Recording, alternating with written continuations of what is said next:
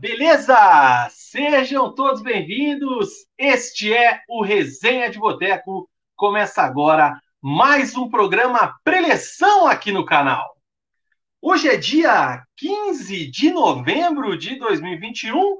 Neste momento, 21 horas e 3 minutos, horário de Brasília. Começa agora o programa preleção de número 78 aqui no canal Resenha de Boteco. Programa especial, porque o Verdão do Alto da Glória, o Coxa, o Curitiba, está de volta à Série A do Brasileirão. Em 2022, o Verdão, com os resultados do fim de semana, garantiu matematicamente o acesso. Agora não tem mais como o Curitiba ficar fora do Brasileirão do ano que vem. E você, torcedor alviverde, venha repercutir conosco ao vivaço aqui no Preleção toda essa batalha, toda essa adrenalina, toda essa emoção que foi o acesso do Curitiba. Você compartilha aqui conosco, comenta, fala aí como é que sentiu durante este campeonato que não foi fácil, apesar do Curitiba ter, estar sempre lá em cima, mas foi uma Série B bem complicadinha. A gente vai falar bastante aqui no nosso canal. Convido você, por gentileza, a já deixar o seu like aqui no vídeo, hein, cara? Deixa o seu like aqui no preleção número 78, aqui no Resenha de Boteco. Se você não é inscrito no canal, por gentileza, inscreva-se, ajuda bastante a gente. Se você já é inscrito, muito obrigado. Abaixo também tem um botão aqui para você se tornar membro do canal. Dá uma olhadinha, vale a pena, você não vai se arrepender. E também, se não for pedir demais, compartilhe com alguém, qualquer um. Manda para uma pessoa, já está ótimo esse programa preleção especial que está entrando no ar neste momento. Comigo sempre ele, Murilo Stringari, o Mugi. Fala, Mugi, beleza? Fala galera, fala Vina, bem-vindos a mais um Resenha de Boteco, Resenha de Boteco do Alívio, né? Curitiba de volta é. para a primeira divisão, graças a Deus. Contou com, com alguns resultados hoje, né? A vitória do Brusque diante do, do CRB é, e garantiu matematicamente o acesso. Botafogo acabou conseguindo a virada diante do Operário aí o título ficou um pouquinho complicado. Mas, como eu venho falando desde o início da, da Série B, o importante era o acesso, né? E o Curitiba conseguiu seu principal objetivo do ano, graças a Deus, e a gente vai falar muito sobre, sobre essa campanha no programa de hoje. Tem muita coisa para a gente falar, né, cara? Tem aí esse, esse, o jogo do Curitiba ontem, né? O jogo contra o Brasil de Pelotas foi uma partida emocionante. O Couto Pereira lotado ontem, muita gente aí apoiando o Verdão e o gol não saía. E quando o gol sai, toma o gol de empate e depois aquele drama, aquela adrenalina. A gente vai falar bastante disso aí também. Vamos aí dar uma, uma passada durante todo o campeonato, né? Vamos relembrar aí alguma coisa de tudo que aconteceu ao longo dessa Série B, né, que ainda não acabou, mas que a missão foi atingida e o objetivo inicial já foi atingido com algumas rodadas de antecedência. Vamos falar também do Atlético, né, o Atlético que já está em semana de final, final da Sul-Americana, no sábado, né, o Atlético vai enfrentar o Red Bull Bragantino lá em Montevidéu, mas ainda está rolando bola pelo Campeonato Brasileiro. Sábado perdeu para o Internacional, amanhã joga contra o Atlético Mineiro no jogo da sessão da tarde, e aí só vem a Sul-Americana na cabeça até o final da semana. Teve até jogo do Paraná ontem, Mug. Você viu, cara? Você ficou sabendo, não? Cara, eu fiquei sabendo e até meu pai acabou indo. Hoje, hoje fui almoçar com meu pai. Ele pegou e falou: ah, passei lá no, no Paraná Clube, lá na Vila Capanema, fazia tempo que não ia lá. É, tava tendo um jogo lá. Eu peguei e falei: meu Deus do céu, o que, que você foi fazer lá, né? Ele falou: ah, tava passando por ali e parei. Tava sem fazer nada da vida. É, e meu pai acabou indo lá. Legal para a torcida do Paraná, né? Que tá aí desde setembro sem, sem ter um jogo aí. Legal que, que fizeram um evento lá com, com ídolos do passado, né? É, com, tinha Adoilson, entre outros, entre outros jogadores lá. Bacana para a torcida do Paraná aí esse, esse evento. É isso aí, cara. E é isso aí, né, Mug? Cara, começar o programa aqui. Hoje tem bastante coisa para a gente falar, mas de início eu quero puxar aqui o tabelão da Série B, que aí a gente já vai abrir o programa falando de acesso, né, cara? Que é o que importa. Mas antes, esqueci de uma coisa muito importante. O boa noite para a galera que está online, né, cara? Boa noite para a galera que está online, registrando aqui todo mundo. Nosso Gustavão, Gustavo Dias, membro do canal, boa noite, transmitindo boas vibrações aqui do Alto da Glória. Um abraço para o Gustavão, um dos membros mais ativos ali no nosso grupo do WhatsApp, sempre com belas análises e comentários fora do comum. Matheus Punhetoski, boa noite. Tô sem voz. Ontem foi incrível, excelente programa a todos. Matheus também estava no Couto. E deixa um abraço, um abraço especial para o Ademar, que estava lá com ele. Os dois estavam já aquecendo para o jogo desde as duas. O jogo era às seis e os caras já estavam às duas na água. entraram mais perdido que o William Totó no, no Couto Pereira, cara. O, o famoso Ademar comenta aqui também, ó. Jefferson Mota, boa noite, rapaziada. Foi sensacional, Punhetoski, parceria boa demais. Próximo domingo estaremos lá novamente. E lembrando o belo pedido de namoro que aconteceu ontem em pleno Couto Pereira. Teve isso, é, cara? Pois é, eu vi uma foto, o Punhatovski aí, que tem que, tem que falar pra gente o que, que aconteceu, né? Eu não sei se eu foi vou... o Jefferson, se foi o Jefferson ou foi o Punhatovski que postou a foto, é, mas estava rolando um pedido ali de, de joelho e tudo. É, então, se, se, o pessoal puder explicar aí, né? O Coxa é, é, unindo os casais, né? Coisa mais linda, cara. Vamos, vamos mandar daqui a pouco, cara, o link do programa para os membros participarem. Hoje eu acho que eu tô bonzinho, hoje eu acho que merece também, né, Mugi? Acesse e vamos ver, rapaziada, fala alguma coisa. E o Jefferson ele completa aqui, ó, Punhetovski, o último dos românticos. Boa noite para o atleticano Lucas Pedro, Nação Brunegra, sábado é o dia, dia de buscar mais um título. Edu Mito, o Edu Martins, amigo de Lewis Hamilton. Sejam bem-vindos à Série A novamente, amigos coxas. Fim de semana meio por fora do futebol, mas feliz demais por ver ao vivo a história da Fórmula 1 sendo escrita pelo patrão Lewis Hamilton. Que corrida sensacional! Chorei. Ei, cara, sem comentários. Não, olha, Vina, eu, eu antigamente eu acompanhava muito Fórmula 1, cara. É, inclusive fui três vezes para Interlagos, né? Fui 2006, 2007, 2008. É, vi, vi o Alonso campeão, o Raikkonen campeão e o Hamilton campeão naquela corrida que o Massa era para o Massa ter sido campeão, né? É, e realmente é alucinante, cara. O, o, o Edu Mito estava lá esse final de semana, é, pôde presenciar. É o evento, tirando Copa do Mundo, é, é, o evento mais legal que eu já fui na minha vida. Então, então quem tiver a oportunidade de ir um dia, vá que, que vale muito a pena. E eu não. E eu fazia muito tempo que eu não via corrida mesmo na televisão, e, e acabei vendo a corrida, né? É, e realmente, o Hamilton ali pegando a, a bandeira do Brasil, balançando e levando a bandeira para o pódio ali, é, remetendo aos tempos de, de Ayrton Senna, realmente emocionou o, o povo brasileiro. Eu vi gente falando que é marketing, que isso, que aquilo. Cara, ah. sinceramente, o cara é sete vezes campeão mundial, ele precisa de marketing. Vê se ele faz isso nos outros países. Não faz. Então o Hamilton sempre se declarou um, um fã incondicional do Ayrton Senna, né? É, ele gosta muito do Brasil, é amigo do Neymar, tudo. É, então, porra, muito bonita. A gente hoje, infelizmente, a gente não tem um brasileiro na Fórmula 1, né? É, e que legal que a gente tem um piloto ali que briga na, na, na, na, frente, que gosta tanto do Brasil, que tem tanto carinho pelo Brasil. Então, acho que quem não torcia para o Hamilton até hoje, a partir de agora passou a torcer. Lewis Hamilton é mais brasileiro do que muito brasileiro que fica falando besteira aí na internet, que fica aí ocupando cargos públicos, enfim, ele é muito mais brasileiro que muita gente, cara. E esse fim de semana foi espetacular. O cara perdeu 25 posições na canetada. Ele largou em último na corrida sprint, chegou em quinto. Era para largar em quinto na corrida principal, largou em décimo. Verstappen é um excelente piloto, mesmo que eu não suporte ele, né? O Verstappen é o Gabigol da Fórmula 1. A galera não suporta. Óbvio, tem muita gente que ama ele também. É... e o Hamilton deu aula, deu aula, deu aula. Olha, foi uma corrida assim, daquelas de velhos tempos mesmo e a hora que o homem pegou a bandeira, cara, a hora que ele parou o carro, eu falei, não acredito que ele vai fazer isso. Eu tava no sofá, assim, estagnado, olhando, congelado. Aí não consegui, fui a, aos prantos e que corrida sensacional. Sorte de Edu que estava lá e de outros quase 100 mil pessoas, mais de 100 mil pessoas estavam no autódromo ontem.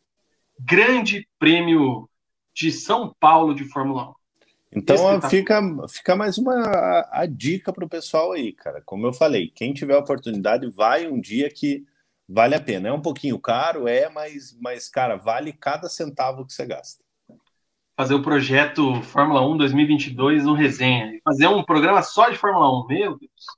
Michael Teixeira, boa noite, tá aí também. Matheus Pentoski tá mandando um abraço pro Edu. O Jefferson já também comentou, o Gustavo Dias também, ó, mandando, elogiando a cobertura do, do Edu no grupo dos membros lá com vídeos, fotos e tudo mais. Clube dos Cheveteiros, Curitiba, emoções do início ao fim, tanto nos jogos como no campeonato. Que mais, cara? Luiz Moleta, fala galera, parabéns ao Curitiba pelo acesso. O Mito está agradecendo aí as palavras que a gente falou para ele. O Guilherme Lima, aqui Atlético. Acho que registrei todo. Boa noite. Deixem as mensagens, galera. Vamos participar, comentem. Deu pau nesse fone aí mesmo, né, Mugi?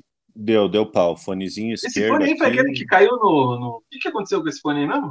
Esse fone aqui eu não, não ah, sequei ah, direito a orelha. Não sequei direito a orelha na hora que eu coloquei aqui. Aí ele não, não tá funcionando. É isso aí, cara. Eu hoje estou testando uma outra câmera. Estou com outro celular aqui. Não sei se dá diferença para você, se dá diferença para tá um pouco melhor, galera aí. Mas eu estou com hum. outro celular para ver se a câmera fica um pouco melhor ou não. Ela é um pouco diferente aqui no meu enquadramento, mas enfim. Tá um pouco melhor a é imagem. Maravilha, cara. Fico feliz. Ai, ai. Vamos lá, Mug. Deixa eu colocar aqui a tabela do Campeonato Brasileiro da Série B, para a gente iniciar aqui o programa falando do tão esperado, tão sonhado, tão aguardado acesso do Verdão do Alto da Glória, Curitiba, que conseguiu aí subir com duas rodadas de antecedência, né, cara? Garantiu aí o seu acesso Isso. à Série A. 36 rodada do Campeonato Brasileiro da Série B começou com o CSA empatando com o Confiança em 0 a 0 esse resultado bom para o Curitiba já na sexta-feira, né, Mug? Deu uma segurada Isso. no CSA e podia encostar ali no G4. O Guarani bateu o Havaí por 4 a 0, né? Um jogo aí de concorrentes diretos. O Havaí ganhou três posições, então é, bateu aí um concorrente direto, o Havaí, que nesse momento está fora do G4, hein? Curitiba no domingo bateu o Brasil de Pelotas por 2 a 1 o Vitória atropelou o Cruzeiro por 3 a 0 Hoje, o Londrina venceu a Ponte Preta por 2 a 1 Tubarão ainda lutando bravamente aí para fugir do rebaixamento para a Série C. O Botafogo venceu o Operário por 2 a 1 resultado ruim para o Curitiba visando a questão do título da Série B, a gente já já fala da classificação. O jogo que garantiu o Verdão Dono da Glória com antecedência foi essa vitória do Brusque em cima do CRB, 1 a 0 do Brusque em cima Obrigado, do CRB. Obrigado, Luciano Hang. Ai, meu Deus do céu. E esse resultado aqui garantiu matematicamente o Coritiba na Série A do ano que vem. O Náutico bateu o Sampaio Correia por 2 a 1 Vila Nova empatou com o Vasco em 2 a 2 e tá rolando ainda o Remo e o Goiás 0 a 0 lá no Baianão. Tá passando ali no, no Sport TV. Tava 0 a 0 a hora que eu dei tá. o F5 aqui. Ainda tá 0 a 0 e tá bom o jogo, viu, cara? jogo lá e cá, o, Remo criando oportunidades, Goiás também. É um jogo bem difícil para o Goiás, né, cara? Para o Goiás aí visando visando o acesso, o Goiás, o Goiás tinha que ganhar esse jogo aí para ficar mais folgadinho nas duas últimas rodadas. Ó, agora que eu vi, cara, que a legendinha aqui embaixo, eu coloquei chega ao fim o preleção, não era chega ao fim, é começou o preleção, né? Meu Deus do céu, já tá acabando o programa antes de começar, cara. Cara do céu, começou o preleção. Nossa, ninguém para me avisar nos comentários, hein? Agora sim, ó. Já nem tá começando, né? Já tem 15 minutos de programa. Mas é isso aí, vamos lá. É, classificação, então, de momento da Série B, o Botafogo é o líder com 66 pontos, garantido também matematicamente na Série A do ano que vem. O Verdão do Alto da Glória Curitiba é o segundo com 64, garantido matematicamente na Série A do Brasileirão ano que vem. Goiás é o terceiro, Guarani é o terceiro com 59, e o Goiás é o quarto também com 59. O Guarani vencendo o Havaí aí nessa rodada, ganhou três posições e entrou lá no G4, firme e forte na hora que tem que entrar, que são nas rodadas finais. O Havaí, em contrapartida, tem 58, é o quinto, o CRB tem é, 57, é o sexto. O CSA é o sétimo com 56. São esses times aqui, são cinco times, né, cara, brigando por duas vagas. É, eu acho que o CSA ali já, já briga meio por fora, né? Porque o máximo que ele pode pode atingir é 63, então então acho que vai acabar ficando ali entre Goiás e Goiás, Havaí e CRB mesmo. O Vasco ficou com 48 ao nono colocado, o Cruzeiro tem 46 ao décimo primeiro, Operário ao décimo segundo com 45. Lá embaixo a gente tem Brusque com 41, décimo sexto. O Londrina está dentro da zona de rebaixamento com 41. O Vitória voltou para a zona de rebaixamento, tinha saído ontem com a vitória sobre o Cruzeiro, é o 18 com 40, Confiança 36 e o Brasil de Pelotas 23. O Londrina luta arduamente contra o rebaixamento. E, cara, tá perigoso para todo mundo aqui, hein? Até o Cruzeiro, briga... matematicamente, o Cruzeiro briga... ainda tem chance de ser rebaixado, hein, cara? Não, mas é, mas é muito difícil, Vina. Pela combinação dos resultados aí, pelo, pelos confrontos que tem, o Cruzeiro já tá livre. É, mas você pega aí ali da, da a, próprio Vila Nova, né? Vila Nova e Operário estão tão, tão mais tranquilos. É, você pega aí Remo, Brusque, Londrina e Vitória, vai ser uma briga de foice aí para definir essas duas últimas vagas de quem de quem cai, porque o Confiança eu sinto muito, né? O Confiança só só conseguiria chegar a 42 pontos, então, então o Confiança está virtualmente rebaixado. Próximo jogo no Couto Pereira, o Coxa enfrenta o CSA às 19 horas, domingão. O Operário joga já na sexta-feira contra o Brusque, lá em Brusque. E o Londrina, cadê o Tubarão aqui, cara? Aqui. Contra o Vila Nova também na sexta, às 21h30. Jogo aí que decide o futuro do Londrina no Campeonato Brasileiro. Mugi, eu vou colocar agora aqui, cara, o template do Verdão Alto da Glória. O Coritiba que Tava querendo, né, cara? Foi complicado essa reta final da Série B, tava tropeçando bastante. E o jogo contra o Brasil de Pelotas, acho que foi o retrato dessa Série B, porque o momento inteiro do jogo dava a impressão que o Curitiba ia fazer o gol, que o Curitiba ia fazer o gol, o Curitiba ia fazer o gol e que ia vencer. Assim como durante o campeonato inteiro, o Curitiba deu a impressão que ia subir, que estava garantido, que já estava na Série A, que já estava na Série A. E o gol não saía. E o acesso não vinha. E o gol não saía, e o acesso não vinha. Aos 10 minutos do segundo tempo, né, o, o, o Curitiba abre o placar, mas toma um empate num pênalti do Natanael. E aos 48, exatamente, Isso, gol do Léo Gamalho, né? Isso. Aos 48 do segundo tempo, o Léo Gamalho faz um gol daqueles de camisa 9, um gol, da, um gol daquele que ele foi contratado para isso, né? É, e sacramenta ali o 2 a 1 que praticamente já garantia o Curitiba na Série A, mas que a confirmação matemática veio hoje só com essa vitória do Brusque em cima do CRB.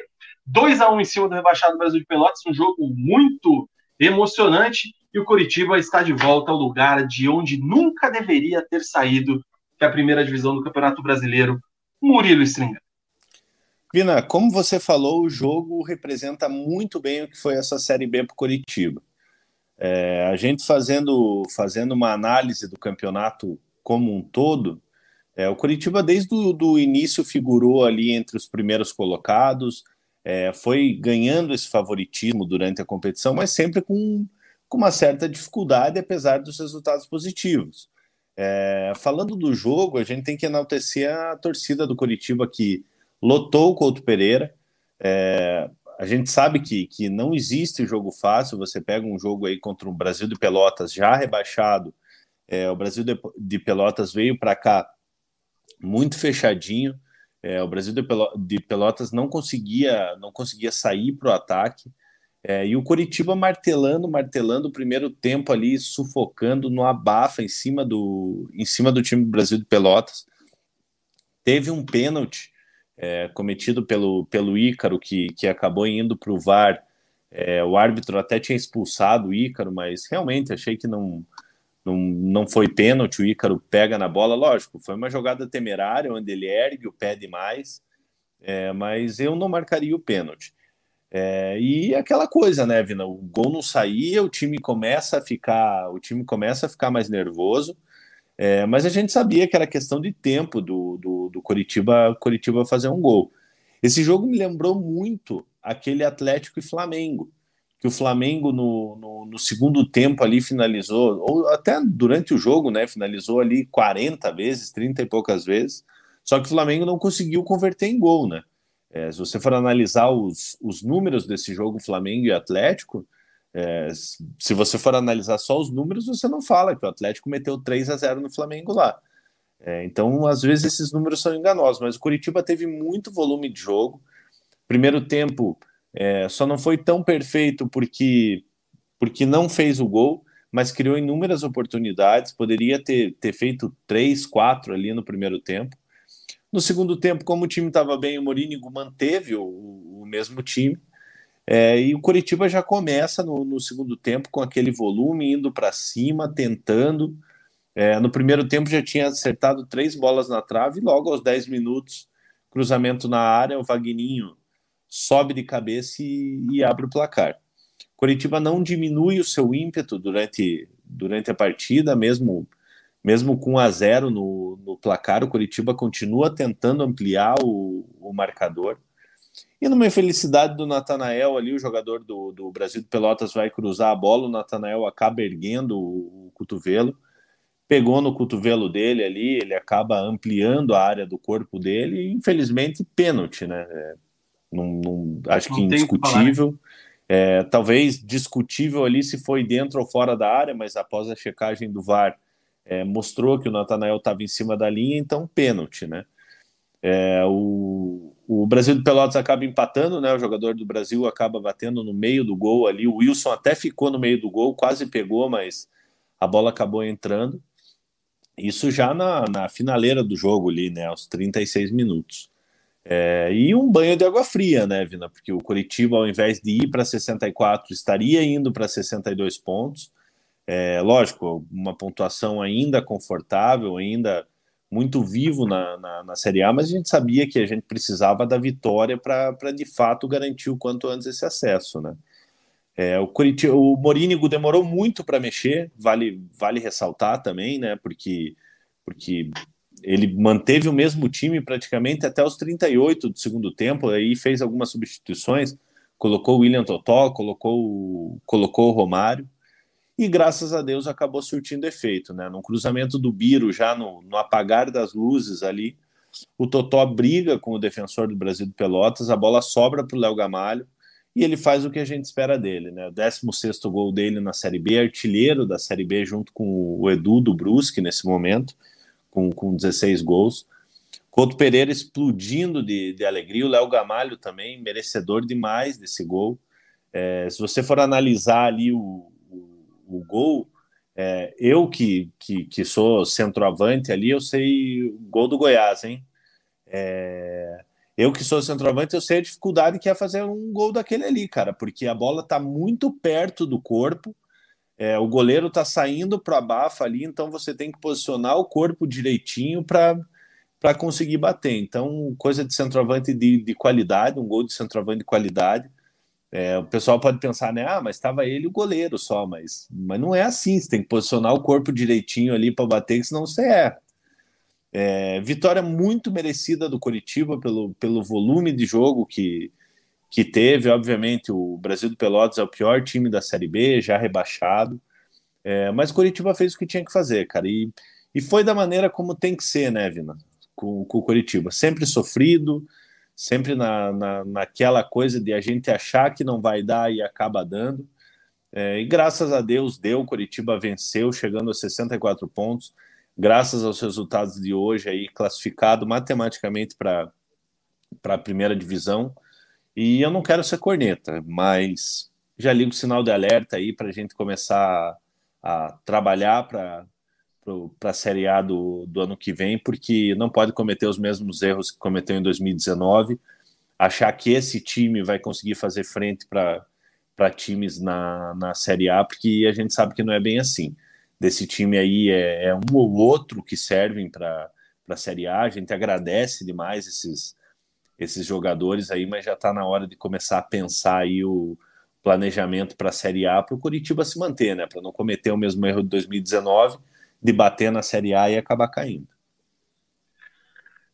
Cara, é, é, foi muito, muito feliz essa, essa analogia né, que, que a gente fez, você fez, eu fiz também, que o jogo contra o Brasil de Pelotas, ele reflete exatamente o que foi o campeonato né, do, do Curitiba, a temporada, né, porque é, se o gol, o, o, o Coxa já fazia muito tempo que parecia que estava na Série A, é, o Coxa foi líder Sim. durante a maior parte do campeonato. Acho que foi, foi um turno inteiro, né? Da 17 da primeira, ficou 17 até rodadas. Até a 34. Então, assim, é, e vinha, vinha vencendo jogos difíceis, não vinha fazendo aquele futebol plástico, bonito, maravilhoso, mas Série B dificilmente tem isso, né? Então, só que de repente começou a entrar numa onda de irregularidade, não vencia os jogos, é, teve aquela situação de não vencer nenhum dos outros grandes da Série B, né? Se eu não me engano, tropeçou com Cruzeiro, tropeçou com Vasco, tropeçou com Botafogo. É, então, assim, é, o Coritiba precisava vencer. Aí pega um time já rebaixado, totalmente descompromissado, e a gente sabe que por fora, o mundo da bola, tem muita coisa que acontece para esse tipo de jogo. Eu tenho certeza Sim. que esses caras do Brasil de Pelotas queriam garantir o Natal e o Ano Novo deles tranquilamente com uma vitória ontem. E não estão errados. Isso aí acontece, isso no futebol é normal. Para ganhar um jogo, e acho saudável, tá? Acontece, não, não, não condeno. Acho diferente de pagar para perder, né? A famosa mala branca e mala preta, mas beleza. E os caras, apesar de não, não terem aquela qualidade, tanto que estão na situação que estão, então, o Renatinho, né, o camisa 11 do time, foi substituído no intervalo, né? Nossa, quebrou a bola no primeiro quebrou tempo. Quebrou a bola. Meu é... Deus do céu. Cara, é duro ver o Renatinho jogando naquele nível, a gente que viu ele muito bem no Paraná Clube, hein? É... Só que o gol não saía. O primeiro tempo se arrastando, o Coritiba lá em cima, martelando, martelando, martelando. O Monínigo foi para o jogo com o Robinho e com o Rafinha juntos, né? Isso achei interessante. É, ao longo de todo o campeonato, né, ele optou ou por um ou por outro, até por ter ali uma, uma substituição garantida, que um dos dois, quando o Rafinha principalmente jogava titular, a gente já sabia que ele ia sair no, no, no decorrer do segundo tempo, provavelmente para a entrada do Robinho, né? E ontem os dois começaram, e até o pessoal na transmissão, e a gente que acompanha com mais afinco, tinha percebido já, que com os dois em campo você perde uma alternativa que muda o jogo, né, cara? Porque Sim. aí o Curitiba precisando de um resultado, precisando ir atrás da vitória depois que toma um empate, e os dois já com um nível físico abaixo, você não tinha quem colocar para mudar o jogo, né, cara? Diferente de quando você tira o Robinho e coloca o Rafinha ou vice-versa. É, a opção de ontem era o João Vitor, né? O João Vitor acabou entrando ali no, no intuito de, de, de acabar mudando o jogo. Sim, mas é aquela coisa, né, cara? Outro não nível, é, né? Não é assim, não dá para esperar que ele vá mudar o jogo. Entra ele e o Totó, né, cara? É. Grande William Totó. É, e aí o, o, que eu ficava pensando é o seguinte, cara, se o Coritiba não vence esse jogo de, de domingo contra o Brasil de Pelotas, é, a parte psicológica desses caras começa a ficar mais abalada ainda. Por mais cascudo que tenham as lideranças, né? Eu até vi uma foto em algum lugar hoje que eu não lembro de quem, acho que foi o Wilson que postou, é uma foto que tem ele, o Henrique, o William Farias, o Robinho e o Rafinha, né? Os cinco, se eu não me engano, ou não sei, não lembro se o Gamalho tá nessa foto, acho que não. Que são ali os alicerces, né, cara? São os pilares que são os caras que são identificados com o clube, né? O Léo Gamalho, imagino que também seja uma liderança grande, mas ele não é um cara assim que tem tanta identificação quanto esses, né? Ele chegou essa temporada Sim. no clube. Então, o psicológico desses caras ia começar a pesar muito, cara, porque o acesso está ali na reta final começa a tropeçar e não ganha do time já rebaixado, Couto Pereira lotado. E o Léo Gamalho fez um gol que você disse muito bem, cara, um gol difícil. Eu, no momento, eu achei que ele demorou muito para chutar. Para mim, ele tinha que ter batido meio que de bate-pronto ali, a hora que a bola já caiu na frente dele. E ele espera a bola quicar, ele ajeita o corpo, o goleiro vai pro abafa. Eu falei, caramba, ele vai errar esse gol, velho. E a bola entra ali estourada, cara, gol difícil, hein? Não, foi, foi um gol muito difícil.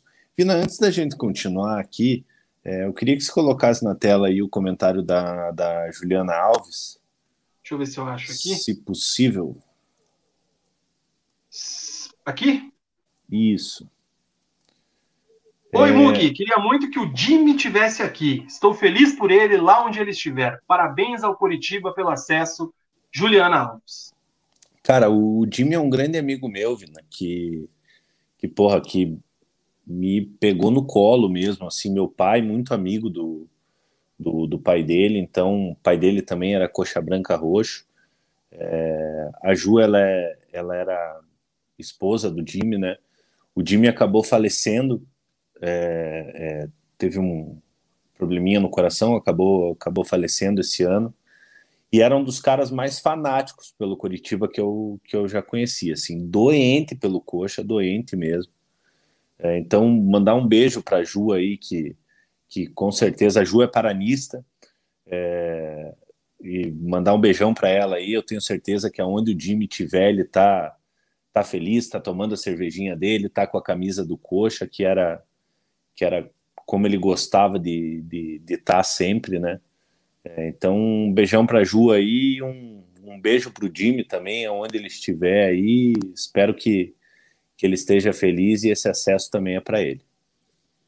É isso aí, um, um grande beijo aí para Juliana, né, que é paranista, como você bem falou, volta e meia interage com a gente lá no Twitter também, e muito legal essa homenagem aí, realmente o time onde ele estiver, tenho certeza que está muito feliz aí com esse acesso do Verdão, bela lembrança e bom é você levantar o timing no comentário aqui já, Mugi. Deixa eu aproveitar, deixa, cara, e dar uma passada aqui nos comentários para a gente também não, não deixar muito para trás a galera.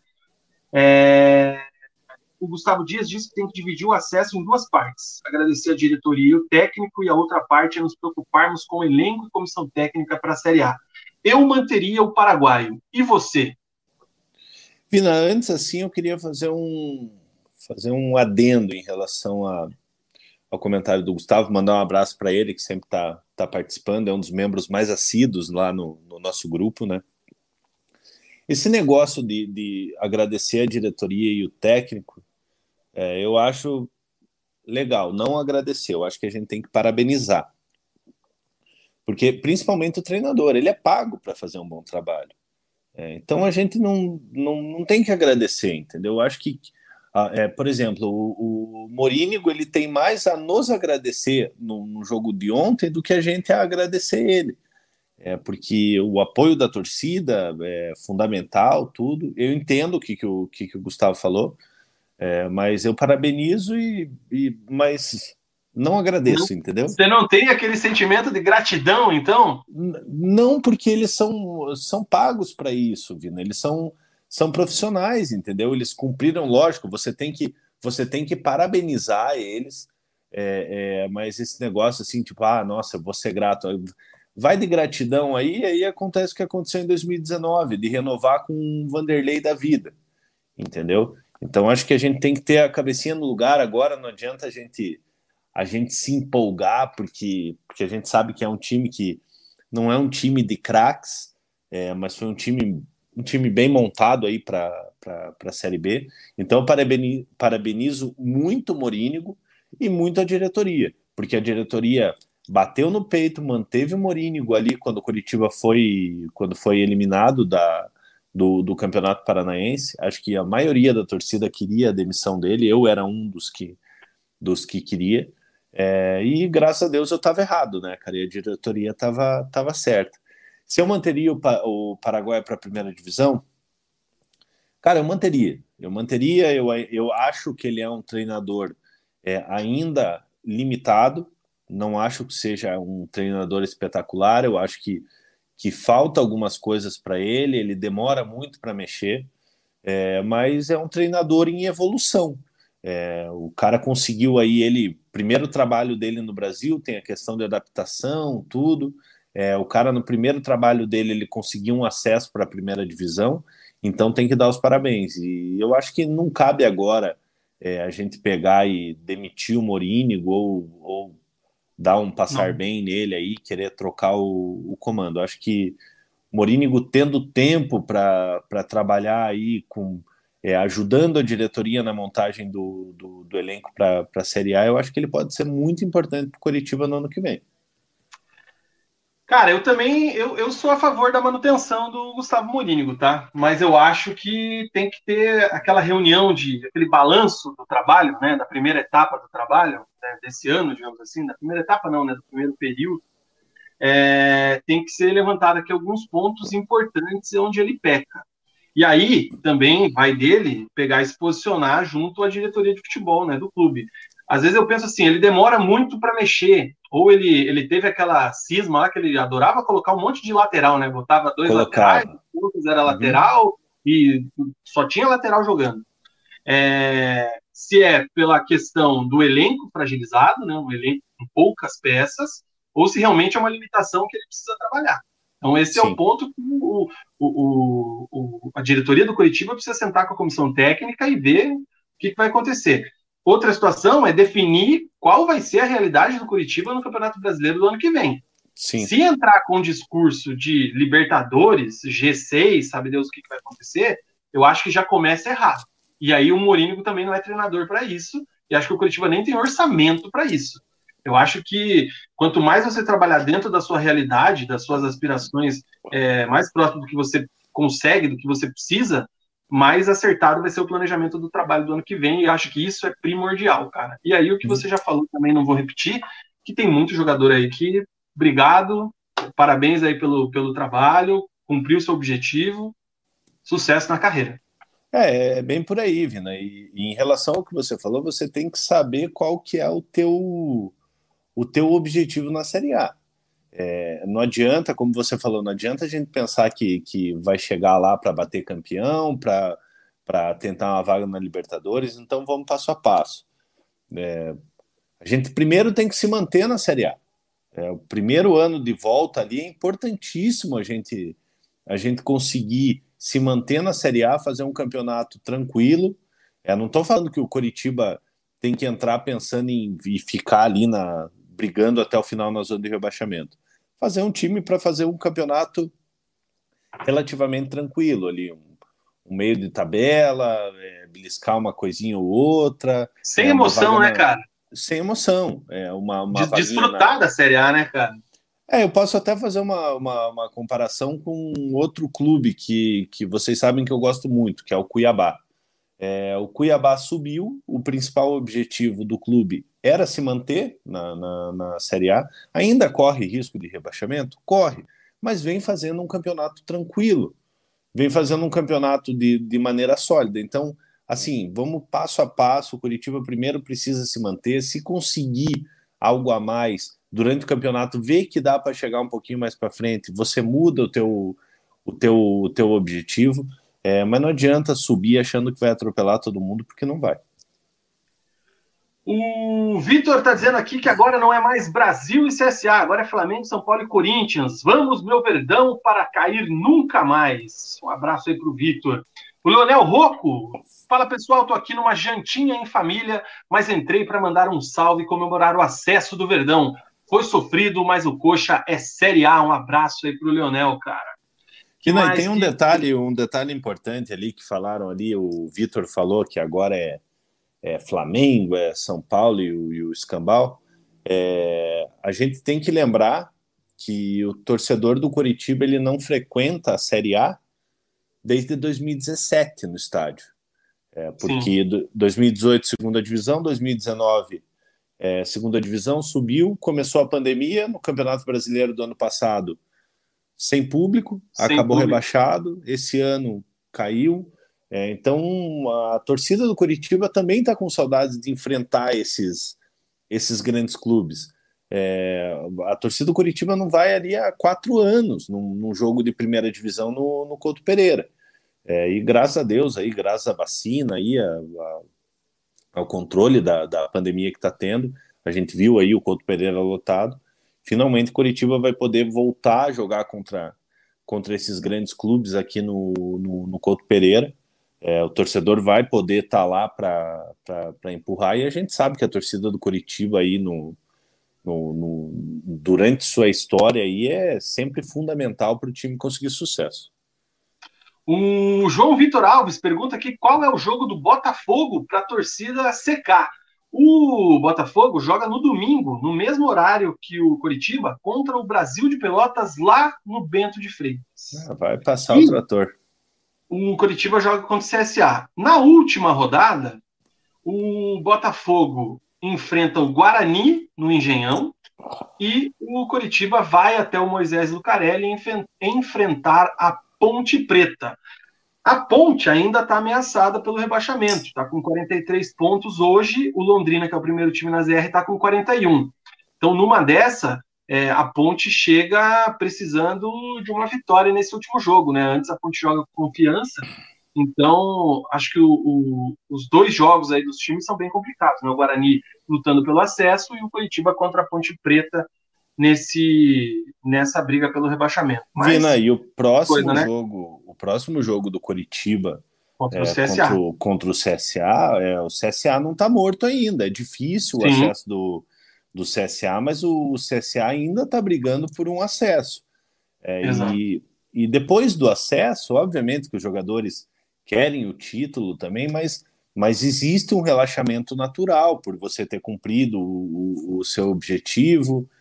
É, então, assim, cara, é, Curitiba tem que entrar muito ligado contra, contra o CSA, porque o CSA vai vir com a faca no dente ali para tentar vencer o Curitiba, cara. Sim.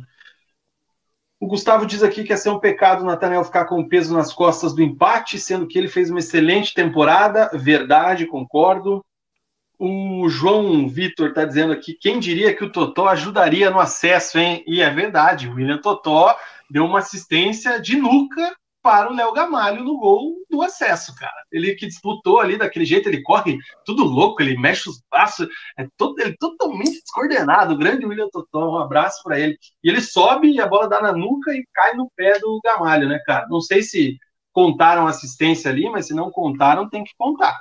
Não, eu acho que não contou, Vina, porque o último toque acabou, acabou sendo do, do jogador do Brasil de Pelotas, porque foi um bate-rebate ali.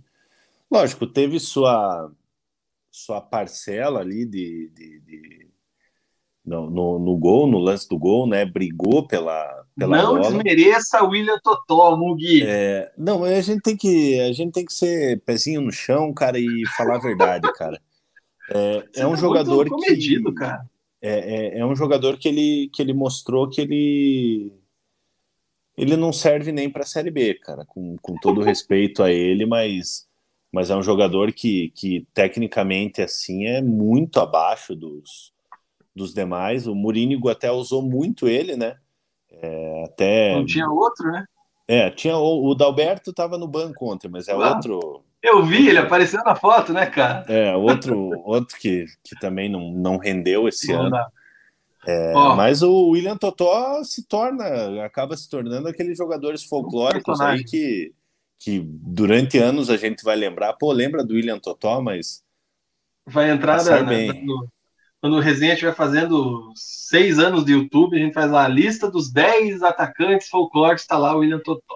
William Totó. O Clube dos Cheveteiros, naquele pênalti que acabou sendo anulado, a torcida pedia o Wilson na cobrança. Mas a cobrança seria realizada pelos, pelo Léo Gamalho, não é mesmo? Não sei, hein, Sim. cara. O Léo Gamalho errou bastante pênaltis aí no, no, durante a temporada, hein? É, ele errou bastante pênalti. Assim, ó, cara, é, é só para explicar para vocês. Dentro do, do do, do time ali, você tem o, o, o, seu principal batedor. Isso aí é definido antes do jogo, é, antes do jogo começar, no, no, último treino, até no vestiário, na, na preleção, na verdade. É, o treinador já fala: ó, falta na direita, o Robinho bate, falta na esquerda, o outro bate, pênalti, o Gamalho bate. É, então, isso é pré-definido antes do jogo. É muito difícil, durante o jogo, você você acabar mudando o batedor. E eu sou contra mudar o, mudar o batedor que está pré-definido. A torcida pediu o Wilson ali e tal, mas eu acho que seria muito difícil que, que fosse o Wilson. Eu acredito que, que o Léo Gamalho ia bater. Marcelo Gomes, cara, mandou um superchat pra gente. Marcelão, obrigado aí, hein, cara. Superchat sempre bom. Parabéns pelo acesso à Série B 2022, coxa. Abraço, galera. É, já está garantindo. Ah, não, Série A 2022. Teria que, se você tá querendo zoar que é a Série B 2023 aí, hein, Marcelão? Pelo teu símbolo do Atlético, você queria fazer uma piadinha aí, eu acho, hein, cara? Que é o que o Ian Frank fez aqui, ó. Já temos o primeiro rebaixado de 2022. Saudações rubro-negras. Um abraço aí Ian Frank. Deixa eu dar mais uma passada nos comentários. É, o que está com a gente também, o orçamento do Coxa em 2022 é definir se fica ou cai. As diferenças são muito grandes. Pedro Abinoski, salve galera do Preleção, bom estar aqui com vocês novamente, melhor programa esportivo. Muito bom, um abraço a todos. Valeu, Pedrão, tamo junto. Rafael Terna, salve rapaziada. A Coxa tem que se esforçar, senão é bate e volta. Série A tá muito parelha e acredito que 2022 será também. E o maior exemplo disso é a Chape, né? Que subiu campeão Sim. ano passado, né, cara? Subiu campeão Acho... da Série B e o que aconteceu esse ano aí é uma vergonha. E a Chape subiu sobrando no passado. Sim. Chape, Chape subiu sobrando muito no ano passado, fez uma excelente campanha com Berto Luzer, é, mas não, não soube se planejar para a Série A, né? É, então é o que eu falo, o Curitiba tem que aproveitar, a gente está aí no, na metade de novembro, é, o Curitiba já tem que começar a se movimentar para fazer a montagem do, do, do seu elenco para o ano que vem, porque a Série A vai ser muito pesada. É isso aí, cara. O Elton Farias. Subimos com acesso garantido. Eu manteria para 22. Henrique Castan para compor. William Farias para compor. E o Gamalho, já que tem contrato. Aos demais, Fica o meu muito obrigado e que sigam os seus caminhos. Tem alguém aqui dentro desse comentário também, nesse tom aqui, que eu não vou achar agora, que perguntou aqui com relação, por exemplo, ao Vagninho, né, que abriu o placar e tá com receio que esse gol do Vagninho, o bom campeonato que ele fez, é, garanta, por exemplo, uma renovação dele para atuar a Série A, né, cara? E acho que vai muito dentro daquilo que você falou, né? Série B, beleza, fez a sua parte, mas não sei se para Série A. Você concorda com o Elton? Como é que você vê essa questão aí também do Vagninho? Cara, assim, ó, o Vagninho foi muito importante nessa, nessa Série B, foi, foi um dos principais jogadores, né? É, é o vice-artilheiro do, do, do Curitiba na Série B com nove gols. Achei o comentário, cara, do Clube dos Cheveteiros. Ó, só espero que o gol do Vagninho e a assistência do Totó não sejam decisivos para uma renovação de contrato. É, mas assim, né, Vina, a gente tem que ser realista, cara. Não adianta a gente, a gente na empolgação de momento, é, é, querer renovar por, por gratidão. É, eu acho que, que são ciclos, né? Foram jogadores que, que foram importantes aí no, no principalmente o Vagninho, na verdade, né? Foi importante não, nessa campanha de, de acesso. É, mas, sinceramente, na minha opinião, para a Série A não, não serve nem para compor elenco. E esses nomes aqui que o Elton colocou, cara, o que, que você acha? Deixa eu ver se eu localizo aqui de novo para te ajudar. Peraí, peraí, peraí, peraí, peraí, peraí, cadê, cadê, cadê? Mas aqui, caramba, velho, perdi o comentário do Elton, irmão. Mas ele tinha falado ali, é, Henrique Castan, o Léo Gamalho, que já tem contrato, e tinha mais um cara, velho. Deixa eu ver se eu acho aqui. Aqui, achei. Henrique Castan, William Farias e Léo Gamalho. Os demais, ele abre mão aí e sucesso na carreira. Bem no momento que o Mung dá uma coxada. Bem no momento. Deixa eu dar mais um, passar mais alguns comentários aqui, cara. Ó, o Guilherme Lima tava adivinhando aqui, ó. Chega, senão vai cair a live. O Mug deu a coxada dele, titular. Sempre cai. Ai, meu Deus do céu, cara. O comentário do Guilherme Lima veio bem na hora.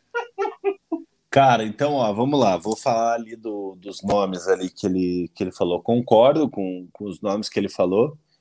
É, e você pega ali um Natanael, que, que é cria da base, um Igor Paixão para compor o elenco.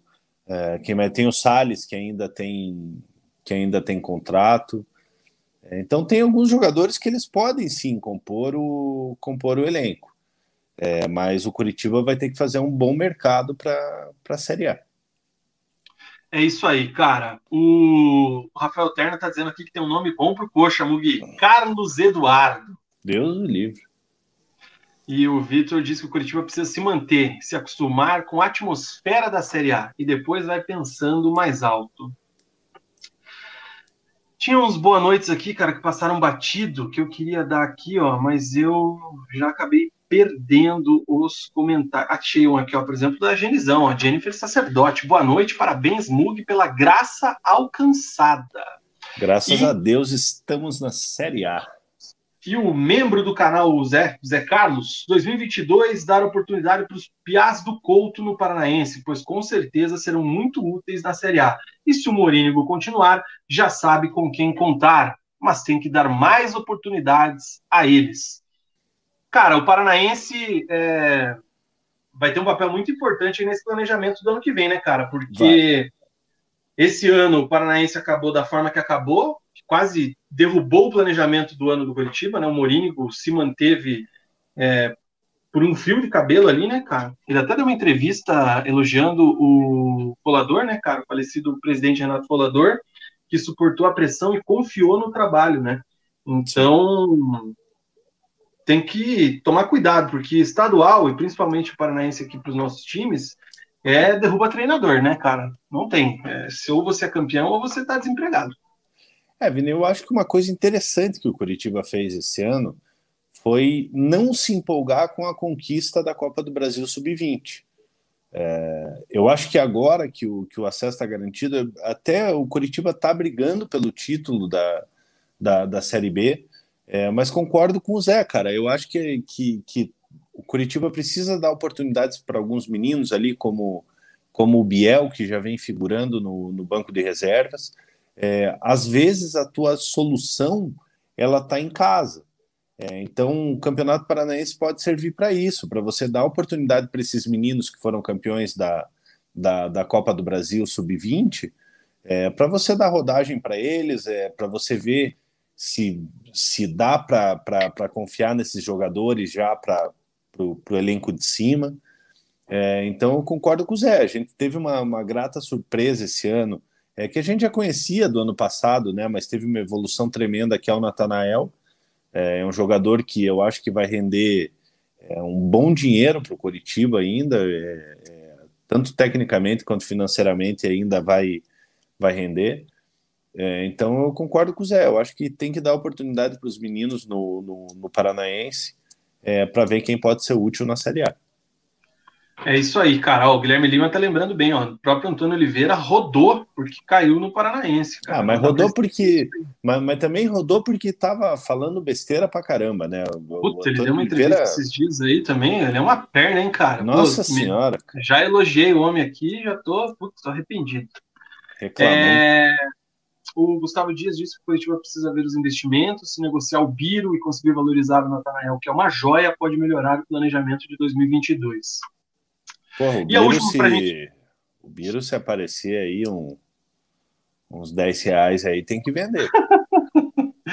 e a última para a gente fechar o bloco do Coximo, que acho que a gente já esgotou, né, o assunto do Verdão, é, o Clube dos Cheveteiros pergunta aqui, do, lembrando do Vagninho, achando que era o Bebeto naquele quase voleio, e também informações a respeito do Rafinha do Grêmio no Coxa em 2022.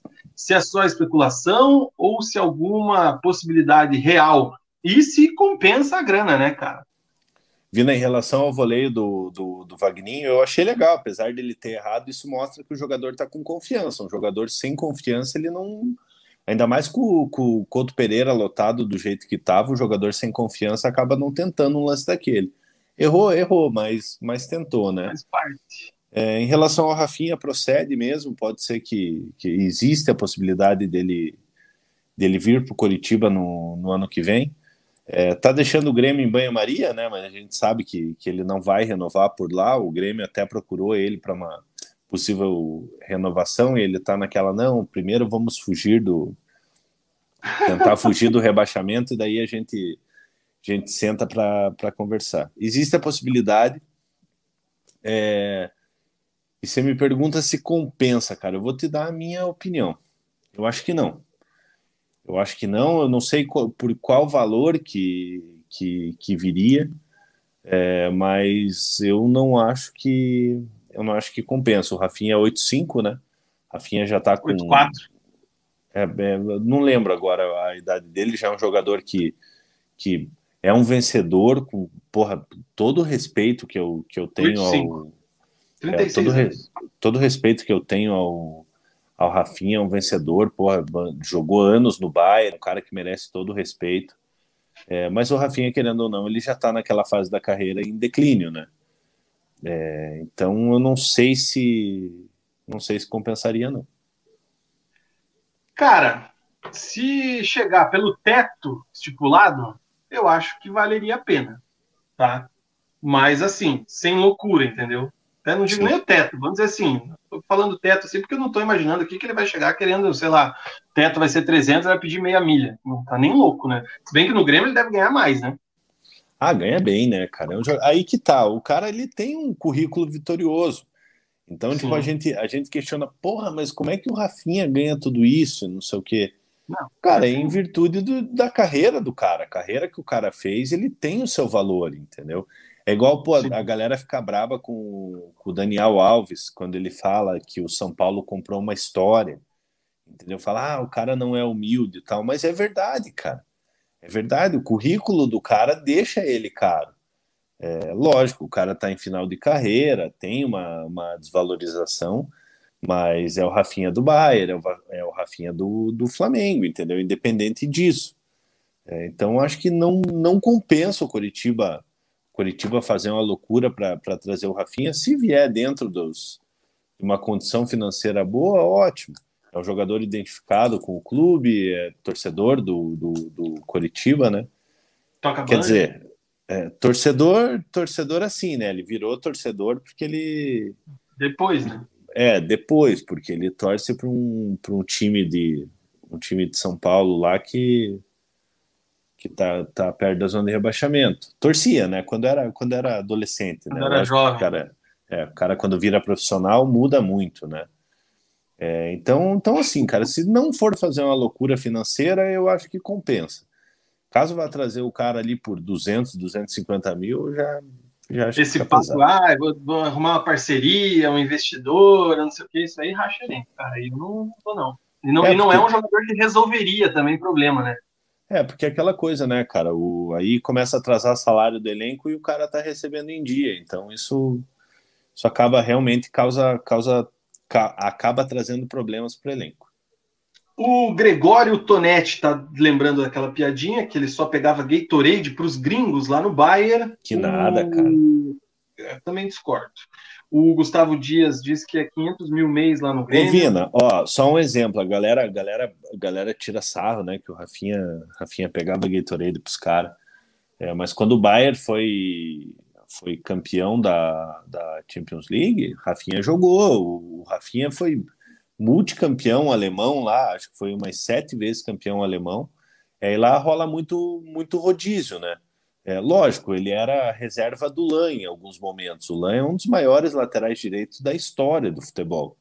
É, mas o, o Rafinha ele teve sua importância. Cara, ninguém fica sete, oito anos no, no Bayern, é treinado por, por Guardiola sendo ruim, entendeu?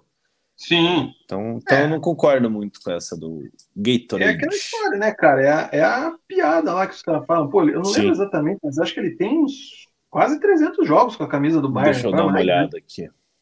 É, mas ele tem bastante, bastante jogos, cara. Enfim. Quantos jogos? É isso aí. que mais que temos aqui pra gente zero? Tem mais alguma coisa que você quer falar do Curitiba ou não? Pina, só um pouquinho. Deixa eu ver aqui. Foram 260, eu, 266 hum. jogos.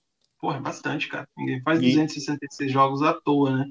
19 títulos. Deixa eu só valorizar aqui, cara. Ontem a gente teve o novo recorde de público na Série B do, no Couto Pereira. Foram 28.451 de público total, 27.531 531 público pagante. Realmente o Couto Pereira lotado, torcida fez a sua parte, apoiou do início ao fim e comemorou muito no final do jogo.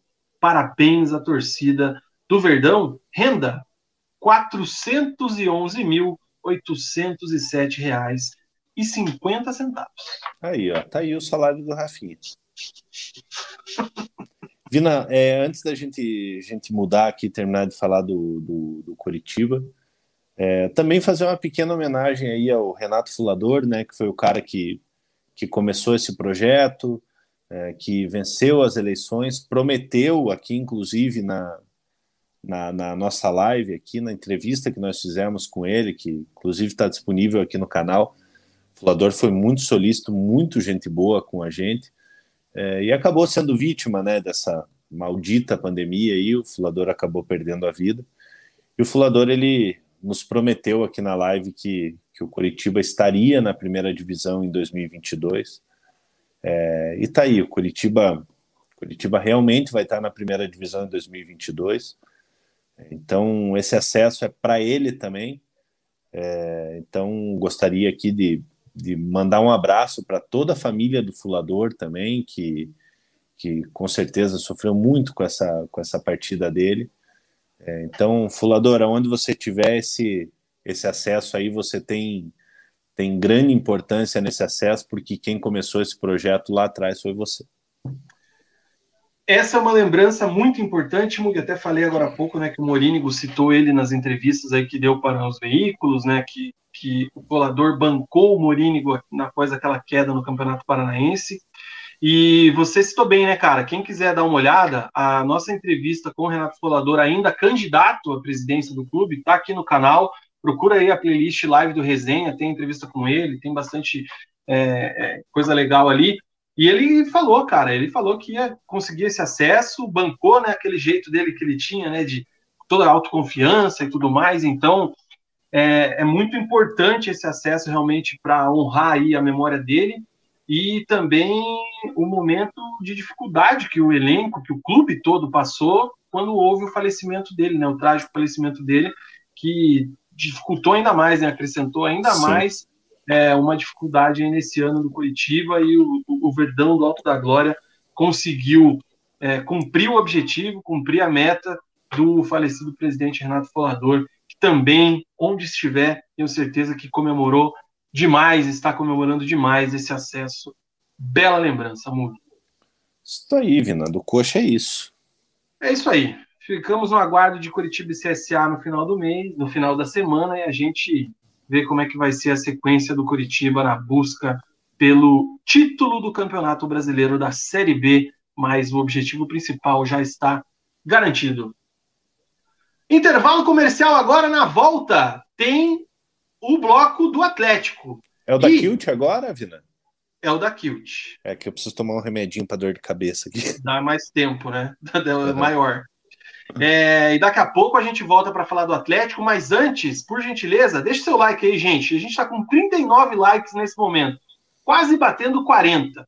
Então, por favor, se você ainda não deixou seu like, dá o likezinho aí também, compartilha com a galera, compartilha com os grupos que a gente vai entrar no bloco do Atlético agora. Vamos falar do Furacão, vamos falar de tudo que envolve. Ó, quarentinha. Obrigado para você que deu like agora. Comenta aí, manda um likezinho no comentário para te dar uns parabéns aí que você foi o cara número 40. Ó, 43 já. Esse 43. E a gente tá com 48. A gente tá com 40, 48 pessoas assistindo simultaneamente. Então deixa o like aí, vamos tentar bater bater 50 é, o quanto antes, ó, estamos em 46 agora, vamos ver se a gente bate 50 aí até a volta do, do comercial da Kilt. É isso aí, ó, o João Felipe tá dizendo que eu sou coxa branca, engano seu. Pô, todo mundo sabe o time que eu torço, cara. vamos pro comercial, a gente volta daqui a pouco com o bloco do Atlético, do Furaca. Será que caiu a internet aqui, cara? Eu acho que não, tô te vendo normal aqui. Então vamos pro comercial. Bora. Caiu a internet do notebook, cara. Eita ferro! Por isso que não tá entrando. Calma que, calma que vai voltar. Um, dois, três, um, dois, três. Ih, rapaz, a conexão está instável. Se você estiver usando Wi-Fi, experimente se conectar diretamente ao roteador.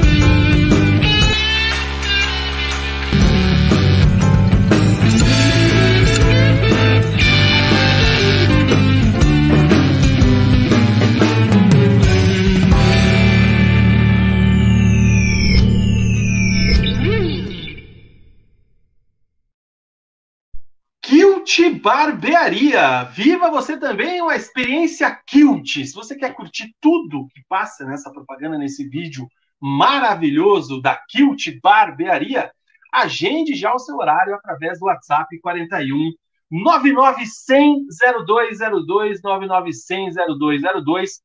Viva você também a experiência Kilt, o melhor chopp da cidade, o chopp geladíssimo, aquele chopp Vosgueral vários quitutes, pratos, comida de boteco, tem uma pancetinha com limão ali, cara, aquilo ali é sensacional. E também, lógico, as batatas fritas Kilt, mais de 22 temperos é, angariados por Abram ao redor de suas, é, ao longo de suas viagens ao redor do planeta.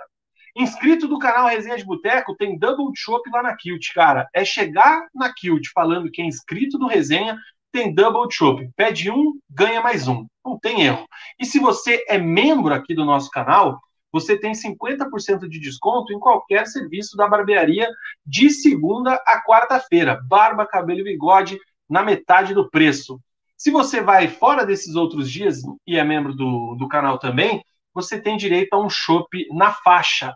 Não pode beber, está em horário de trabalho, vai dirigir, ou não bebe simplesmente, não tem problema. Troque o seu chopp por uma porção de fritas Kilt na faixa, ou seja, membro do canal tem muito arrego lá na Kilt e inscrito também tem muito arrego lá na Kilt. Viva você também a experiência Kilt. Kilt, a melhor barbearia do sul do mundo. Avenida Senador Souza Naves 674, Senador Souza Naves 674, em São José dos Pinhais. Siga também no Instagram, arroba Barbearia. Certo, Mugi? Certíssimo, Vina. Kilt, a melhor você de foi lá. Curitiba e você região. Foi lá não? Quando que você vai? Você foi, você deu um tapinha aí, não deu? Não, cara, porque semana passada eu tava de bigode, lembra? Certo. Daí eu tirei o bigode e daí agora, agora cresceu. Cara, meu cabelo tá uma coisa. Pô, você precisa ir dar uma passada lá, hein, cara. Eu preciso, cara, mas eu tô tão corrido, cara, que tô, tô sem tempo de ir lá, cara. Tá louco, hein? Agenda lá, pô, uma horinha lá. O, o Matraca vai dar um trato em você lá. Essa semana eu quero ver se eu vou lá, porque tá indecente meu cabelo. É verdade, cara. Realmente não ajuda a latinha. Parecendo, É parecendo aí, uma cara. peruca. O Alexandre Léo tá dizendo que nós somos sensacionais. Alexandre, muito obrigado, cara. Vocês somos merecedores de elogios assim. Coração Mas- para você, A Alexandre. gente agradece esse reconhecimento, cara. O Christian Souza disse que eu paranei, paranizei, paranoei. Tem que criar esse verbo aí também, né, cara? Pô, tem a o coxice, a puxada e tem a paranazada. Vina Paranou parece que o Vina acabou, tá louco? Nossa, cara. Brincadeiras, Tá a nona. Ai, meu Deus do céu. Que mais que temos aqui, cara? Temos algum comentário aqui antes de entrar no bloco do Atlético interessante? O João Felipe disse que vai vazar porque é o bloco do Atlético. Ele tem outro, outra palavra ali, mas eu não vou ler a palavra que ele falou. Pô, João Felipe, pica aí, cara. Curte aí com a gente. Mas é isso aí. O Mugi, o Tiaguinho tá dizendo que tá liberado o Gudan pra você, cara. Deus o livre, o Gudan é horroroso. cara. É o Malborinho Esse é o- aqui, ó. O Gudan é aquele, aquele que era tipo, que a gente, quando era novo, comprava lá, que era tipo um- uma folhinha assim. lá. Não, o- não, o Gudan ele é, ele é um cigarro de. Tem é, cigarro de cravo. Pô, você vai fumar um cigarro daquele lá, demora meia hora, cara. Ele demora Ah, demais. mas qual que era aquele da folhinha? Que era, que era tipo, vendia, não era droga. Mas É, que era fo- tipo, uma, da- era meio artesanal, assim. É, o da folhinha artesanal é a maconha mesmo. Não, cara, vendia nas panificadoras, porra. Como é que era o nome, velho? Bali High. Lembra do Bali É High? tipo, tipo Bali High. Tipo Bali High. Bali High não era uma folhinha enrolada? Era, os caras que- vão, os caras vão cancelar o vídeo. Cara, o, o, o, o- agora o, o, o Gudan que o Tchequinho falou é horroroso, cara. Dá uma dor de cabeça aquilo lá que. E sem falar que na época já era uma fortuna a carteira, né? Hoje deve estar uns Sim. 30 reais uma carteira do Gudan. Deixa eu até ver era- aqui. Aquele que era preto também, não tinha o cigarro preto? Esse era o. O Black, É. né? Era o Black, isso. Tinha o Black de cereja. Era os, três, era os três cigarros de quem não sabia fumar e era jovem e queria pagar sapo, né, cara? Cara, o um... Bali High e o Black. Uma carteira de Gudan tá 40 reais hoje. Quê? 40 reais uma carteira de. Mano, você tá. Quanto é uma carteira de cigarro comum? Um 10... qual cigarro você fuma? Malboro? Malboro Light, 10,25. Para tomar no cu 10,25. Você tá maluco. Parem de fumar, galera. Fumar é prejudicial à saúde. O Ministério da Saúde adverte. Fumar só traz malefícios. é prejudicial à saúde e ao bolso também, né? Porra, tá louco, cara? Pelo amor de Deus. Vai uma graninha. É isso aí. Vamos colocar aqui o, o tabelão da Série A para a gente iniciar o bloco do Atlético, cara, porque. Ah, desculpa. Antes disso, deixa eu. Não, mentira. Vou falar do. Vamos passar o tabelão aqui, daí depois a gente dá um recado. É... Série A do Campeonato Brasileiro, um pouco mais atrasada que a Série B, como de costume, está na 32 rodada. No sábado, o Atlético Goianiense empatou com o Santos em 0 a 0 O América Mineiro, que era o time do Wagner Mancini, que o Wagner Mancini abandonou para ir para o Grêmio, meteu 3 a 1 no Grêmio do Wagner Mancini, lá no Independência. O Atlético perdeu para o Inter por 2 a 1 lá no Beira Rio, é um jogo que vamos tratar daqui a pouco aqui no preleção.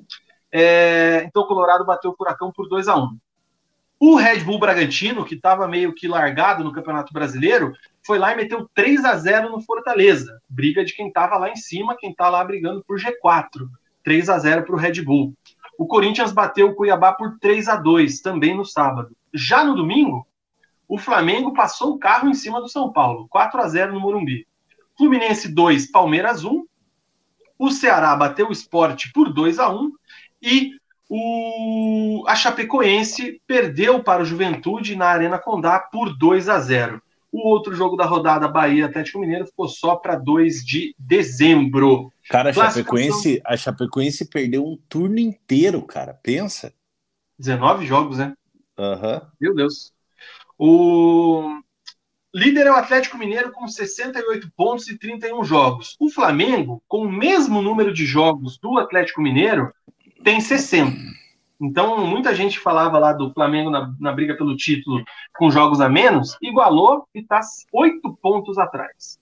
O Palmeiras é o terceiro com um jogo a mais, 58 pontos. O Bragantino é o quarto colocado neste momento com 52.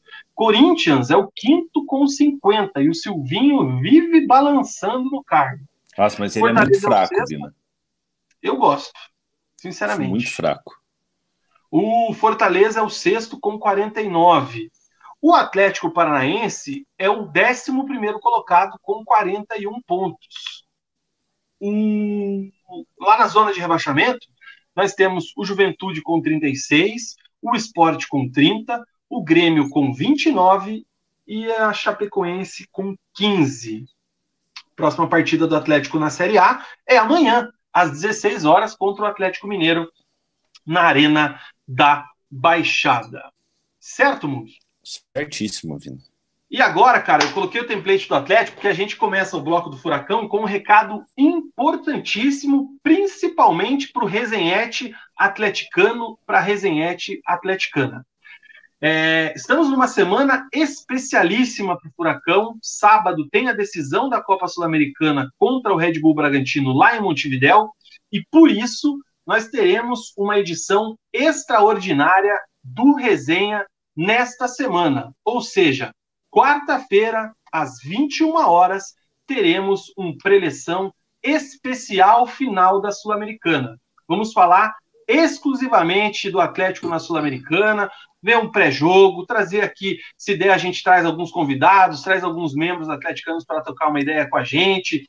Vamos ver se a gente troca uma ideia com a galera da Tretes. Eu sei que o Fusca está indo para Montevidéu, a Thaís Kloss está indo para Montevidéu também. Enfim, vamos ver se a gente bola alguma coisa diferente aqui para quarta-feira. Então a gente vai fazer um aquece, vamos fazer um pré-jogo para essa final da Sul-Americana que merece. Então, anote aí na sua agenda, registre aí no seu celular ou facilite. Ative as notificações aqui do canal. Clica no sininho que está aqui. Em algum lugar aqui tem um sininho você ativa as notificações.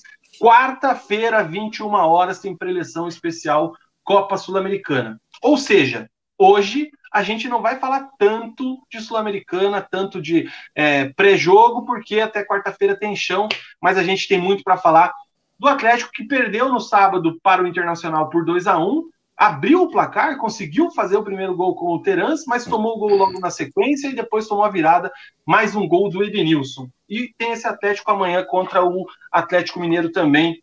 E aí é só foco na Sul-Americana. Mugi, claro que uma derrota para o Inter é normal no Beira Rio, o Inter brigando lá em cima, mas o Atlético começou tão bem o jogo que eu achei que o Atlético podia aprontar alguma coisa para o Inter lá, né, cara? O Inter tem um trauma com o Atlético mas infelizmente aquele gol, logo na sequência do gol do Terans, eu acho que matou um pouco ali é, o jogo atleticano e com isso, já durante o jogo, deu para perceber que o Alberto e a comissão focou na Sul-Americana, poupando alguns jogadores. O que, que, você achou dessa partida? Como é que você viu esse placar de 2 a 1 do Internacional em cima do Furacão?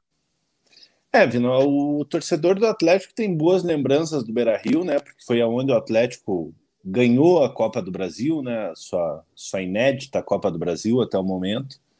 É, e o Atlético começou muito bem o jogo. Nos 15 primeiros minutos, dominando o jogo, Terans é, arriscando de fora da área, a bola passando, raspando a trave do, do Marcelo Lomba. O Inter foi para cima do Atlético ali depois dos 15 minutos. Patrick cruzou uma bola onde o jogador do Inter, agora não lembro se foi o Lindoso, é, cabeceou rente à trave do, do Atlético. Aos 30 minutos, o Atlético volta a tomar conta do jogo. É, e aos 37, o Santos bate um tiro de meta. Hoje em dia, a gente tá tão difícil a gente ver um tiro de meta longo, longo. né? O, o, o, Santos acaba batendo tiro de meta. O Terans domina a bola, passa pelo meio de dois jogadores do Inter é, e faz um golaço, abrindo o placar. O Moisés até foi foi para cima do Bandeirinha pedindo uma falta, mas não, não houve nada ali. Categoria pura do, do Terans é, acabou abrindo o placar para o time do Atlético. Nesse momento, a gente achava que o, que o Atlético, pelo momento que vivia no jogo, estava é, até mais perto de, de, de, de, de uma vitória do que tomar um empate. Estava muito seguro defensivamente. Só que, só que três minutos depois, aos 40, é, a jogada se inicia ali pelo setor direito de defesa do Atlético, a bola é invertida, é, o jogador do Inter dá um tapa para o Edenilson, é, e o Edenilson chega batendo, batendo ali na, na diagonal, empatando o jogo. Acho que o, o, o torcedor do Atlético não, não esperava tomar esse gol, é, esperava ir para o intervalo com 1 a 0 que seria o re resultado realmente mais justo, porque o Atlético fez um primeiro tempo muito melhor do que, do que o Internacional. É, no intervalo, o Alberto acaba tirando o Nicão, até para dar uma poupada no Nicão, né? O Nicão até estava um pouco apagado no jogo, mas, mas visando, visando a final da, da Sul-Americana agora na, no, no, final de semana, ele acaba sacando o Nicão, colocando o, o Pedro Rocha já no, já no intervalo. É, e o Internacional melhora no jogo, né? O Internacional volta com mais ímpeto, arriscando, arriscando mais, o Atlético tendo oportunidade somente em bolas paradas, mas sem, sem perigo. E aos 20 minutos, o, o Internacional, é, o jogador do Inter tenta finalizar, a bola bate no defensor do Atlético, sobra para Edenilson, Edenilson numa, numa linda cavadinha acaba virando, virando o jogo. Ali 2 a 1 um para o Inter, o Inter melhor no jogo, controlando as ações, controlando o time do Atlético, o Atlético sem chegar com, com perigo. Aos 27 minutos, o, o Valentim tira o Kaiser e coloca o Cadu para dar mais mobilidade no, no, no ataque, né? Para ver se, se, se conseguia alguma coisa ali. Acaba tirando o, o Thiago Heleno já para poupar também, visando, visando os próximos jogos coloca o Zé Ivaldo, o Thiago Heleno já tinha cartão amarelo também, acaba colocando, colocando o Zé Ivaldo. É, e as substituições não surtem efeito, né? Obviamente que a substituição do Zé Ivaldo pelo Thiago Heleno ali é seis por meia dúzia, é, então obviamente não ia surtir um efeito ofensivo. É, mas a entrada do Carlos Eduardo no lugar do Kaiser também pouco, pouco fez diferença, porque o Atlético não conseguia chegar lá na frente. É, o Alberto ele manteve os três zagueiros até praticamente final do jogo, quando aos 37 ele tira o Pedro Henrique, coloca o Jader e tira o Christian e coloca o Bissoli, deixando o Atlético mais ofensivo, né? É, mudando a composição tática do, do Atlético, é, mas também não adiantou. É, o Atlético vinha de duas vitórias seguidas, acaba derrotado para o Internacional, é, ficando a oito pontos do Fortaleza, que hoje é o, é o sexto colocado, né? O Fortaleza está com 49, o Atlético com, com 41. É, e eu acho que nesse momento é, é, o foco tem que ser a Sul-Americana mesmo. Campeonato Brasileiro aí, é, essas oscilações que o Atlético que o Atlético teve durante a competição, acho que nesse momento é, o Atlético tem que depositar essas fichas aí na Sul-Americana, porque o Atlético conseguindo o título da Sul-Americana já salva o ano. Lógico, tem a final da Copa do Brasil mais para frente, que é depois do Campeonato Brasileiro. É, pega o fortíssimo time do Atlético Mineiro, né? É, mas o Atlético está mais do que certo de, de, de focar na, na Sul-Americana, porque vencendo a Sul-Americana já classifica para Libertadores, fica tranquilo no Campeonato Brasileiro para focar na, na, na, final da Copa do Brasil. Então, assim, uma derrota normal para o time do Atlético, lógico, fica a decepção pelo, pelo primeiro tempo que fez. Começo do jogo, né? É, pelo começo do jogo ali, eu, eu até separaria ali do, do, do, do, primeiro minuto aos 15, do, dos 30 aos 40. Que o Atlético realmente teve o, o domínio da partida. É, dos 15 aos 30 ali ficou aquele jogo meio amarrado, é, sem muitas oportunidades para os dois times. É, e com 30 minutos o Atlético voltou a ser melhor é, fez o gol aos 37 e aos 40 acabou, acabou tomando o gol do Edenilson. É, então o resultado acabou sendo justo, né, pelo, pelo que foi o segundo tempo. É, o Inter realmente foi, foi melhor do que o Atlético, muito melhor que o Atlético no, no, no segundo tempo e, e, acabou, acabou vencendo. Não acho que essa derrota, apesar do Atlético estar tá com o time titular, não acho que essa derrota vai influenciar no, no, no jogo de sábado, justamente por isso que eu falei. É, uma derrota no Beira Rio para o Inter de Porto Alegre é para lá de normal, não foi nenhuma goleada. O Atlético mostrou força no primeiro tempo, é, foi dominado no segundo tempo, é, então um resultado normal em Porto Alegre. E o, o, Atlético é aquela coisa, né, cara? Você vai jogar lá no Brasileirão, você já imagina, né, que vai ter esse, um resultado ruim. Lógico, todo mundo quer ganhar e tudo mais, só que enfim.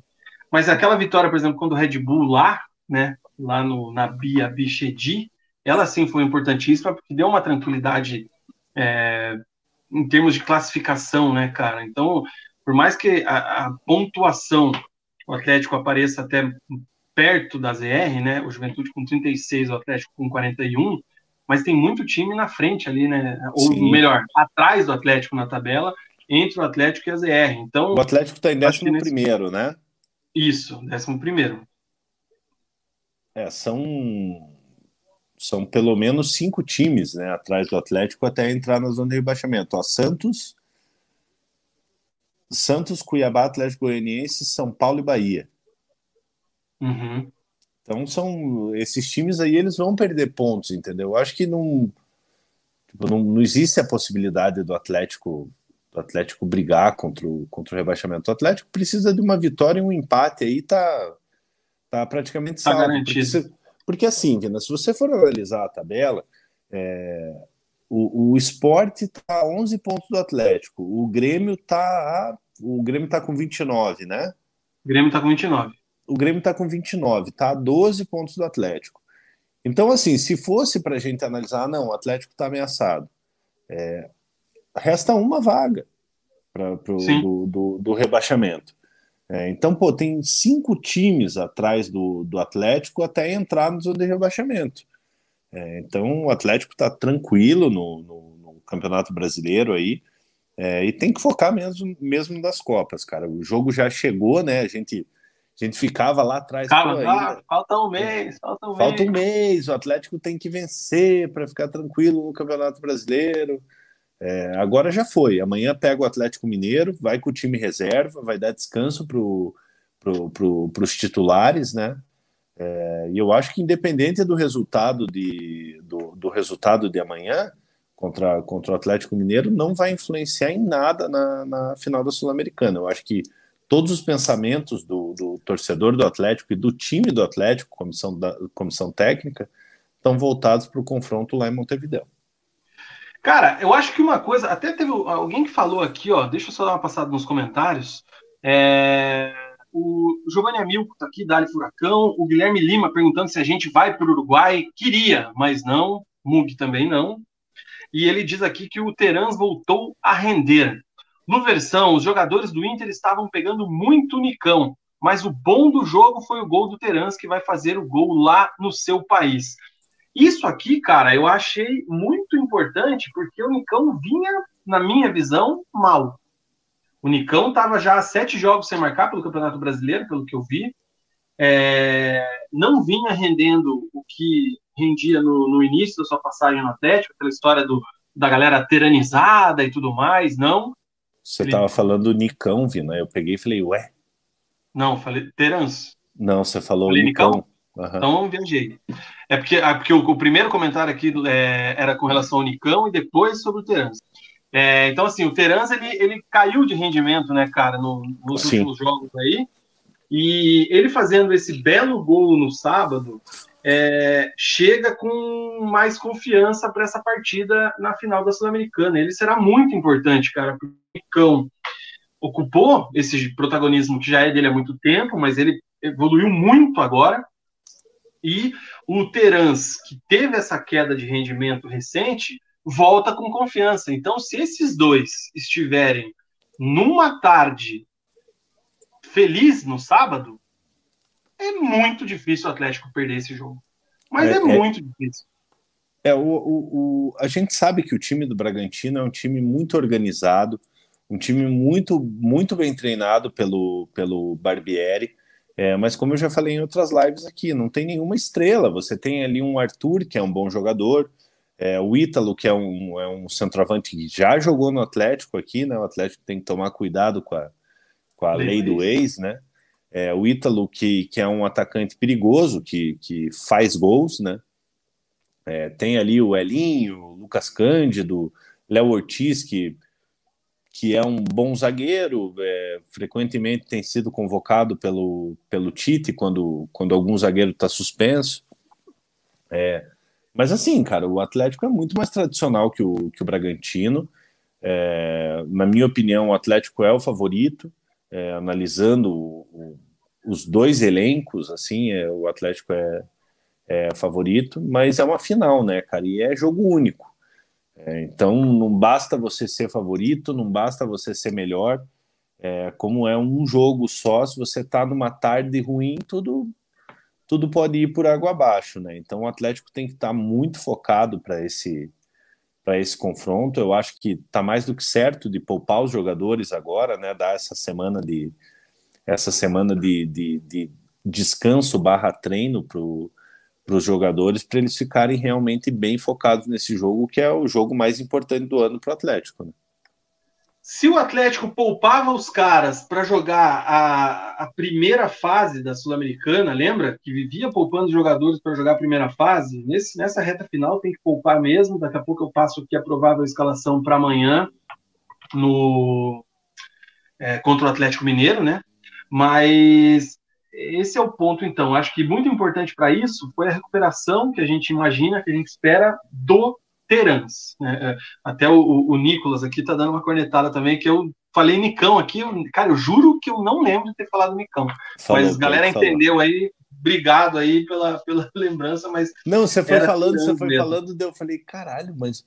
Daí você falou, não, porque fazia sete jogos que ele vinha mal, não sei o que. Eu falei, caramba, meu Nicão tá dando passe toda hora. Não, pô, era Terans mesmo, cara. Mas foi muito bom essa recuperação dele.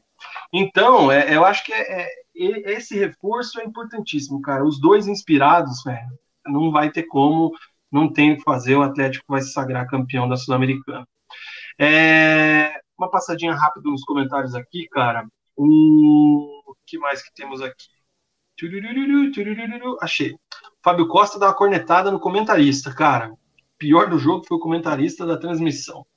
O Rafael Terna, que é membro do canal, estará lá no Uruguai. Rumo ao Bi. Terna, cobertura VIP lá no grupo de membros, hein? Aí sim, hein? E ele diz aqui, pedir, tomara que o Teran se sinta em casa e arrebente. O Fábio Costa faz um, um, comentário aqui interessante com relação a essa queda de rendimento do Nicão, que é por causa da posição dele em campo. Ele não está mais no meio quando tinha o Vitinho e o Babi, mas aí com ele no meio não dá para ter três zagueiros. É, é, isso, é, isso realmente faz sentido, né? Porque quando tinha o Vitinho aberto e o Nicão aberto pelo outro lado, o Nicão jogava mais central. Caramba, mano. O Teran jogava mais centralizado, com o Nicão aberto pela direita, o Vitinho pela esquerda e o Babi lá como camisa 9, né? Nessa nova formatação aí que o nova entre aspas, né, que o Atlético está utilizando, é os três atacantes, digamos assim, é o Kaiser lá centralizado com o Nicão e o Terans um de cada lado, mas não espetados, né? Não aqueles caras, é, aqueles pontas clássicos, vamos dizer assim, né? Desse um 4-2-3-1, alguma coisa nesse, nesse tom, né? Então, talvez por ele não ter toda aquela liberdade de correr o campo inteiro, de participar mais do jogo, realmente talvez o, o Terans tenha essa queda de rendimento, mas precisa se encontrar porque esse jogo é um jogo da vida, cara, não tem. O Mugi, é que você tá fora das redes sociais, cara, mas eu ainda não vi ninguém usar a frase de Lúcio Gonçalves Final não se joga, final se ganha. Hoje é segunda-feira, falta poucos jogos, poucos dias para final. Eu não vi ninguém meter a frase do Lúcio ainda. Tô ah, achando mas estranho. Mas já já vão, vão meter, né? E o Lúcio provavelmente deve estar junto com o, com o elenco para essa, essa final, né? O Lúcio que é multicampeão aí, um jogador para lá de experiente, acostumado a esse a esse tipo de jogo, né? Jogou no River Plate, jogou no, no jogou Copa do Mundo pela, pela Argentina. É, o Lúcio ainda está trabalhando lá no Atlético, né, Vina? Sim, que eu saiba, então, sim. É, então muito provavelmente o Lúcio deve ir pro, pro Uruguai ali para dar para dar aquela força para para rapaziada. CapTT já foi melhor, hein? Ou eu que já fui melhor no Twitter vendo o que a galera escreve. Realmente não tô tão online Sim, assim. Não, o Fábio Costa ele falou do falou aí do Vitinho do, do Babi. É, você vê que hoje é, o pessoal assim devido a, a, ao desenvolvimento e a entre aspas boa fase do, do Kaiser, é, ninguém fala né do, do Babi aí é, antes a torcida do Atlético ficava se lamentando, putz, que pena, o cara se machucou e não sei o que, agora vai Kaiser e traz Bissoli de novo do que estava no que tava no Cruzeiro. É, então hoje assim o, o, o, momento que, que o Kaiser vive ali, conseguindo ser decisivo apesar de sua sua limitação técnica, é, o Babi não está não tá fazendo tanta falta, mas eu peço para vocês fazerem um, um exercício. É, já pensou esse time do Atlético nesse momento na final da Sul-Americana com Vitinho e Babi? É, aí seria muito favorito contra, contra o Bragantino. É isso aí, cara. Concordo contigo. O, o Nicolas, ele, ele lembra aqui que o Bragantino passou o carro no Fortaleza e ele faz uma pergunta aqui. No papel, vocês acham qual time melhor? É, lógico, eu quero lembrar vocês que teremos um programa especial sobre a Sul-Americana, quarta-feira, às 21 horas, hein? Fiquem atentos, ativem as notificações e a gente vai estar aqui ao vivo, quarta-feira, para fazer um pré-jogo só do Atlético na Sul-Americana. Mas o Nicolas está perguntando aqui para a gente, no papel, vocês acham qual time melhor? O Mug já falou mais ou menos agora há pouco. Eu vou só trazer essa escalação do Bragantino que bateu o Fortaleza por 3 a 0 nesse fim de semana, tá? É, o time do Red Bull vinha de três derrotas consecutivas no campeonato, entre elas uma era para o Atlético Paranaense em casa, e bateu o Fortaleza com Cleiton no gol, Aderlan, Fabrício Bruno, Léo Ortiz e Edmar, o Jadson Silva e o Eric Ramírez, depois entrou o Luciano, o Praxedes, depois entrou o Pedrinho, ex-Atlético, Arthur, Ítalo e Elinho entraram também o Alejandro e o, o Everson, esse é o time do Maurício Barbieri, cabelaço do Maurício Barbieri. Que lã, pelo amor de Deus. Então vamos fazer um comparativo rapidinho aí. Santos e Cleiton, Santos é melhor. É, Mar Marcinho e Aderlan, é, mesmo nível.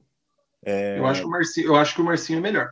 É, é, é, o Marcinho talvez um pouco. Mas o Aderlan é muito bom, cara. Ele rouba muita bola, cara.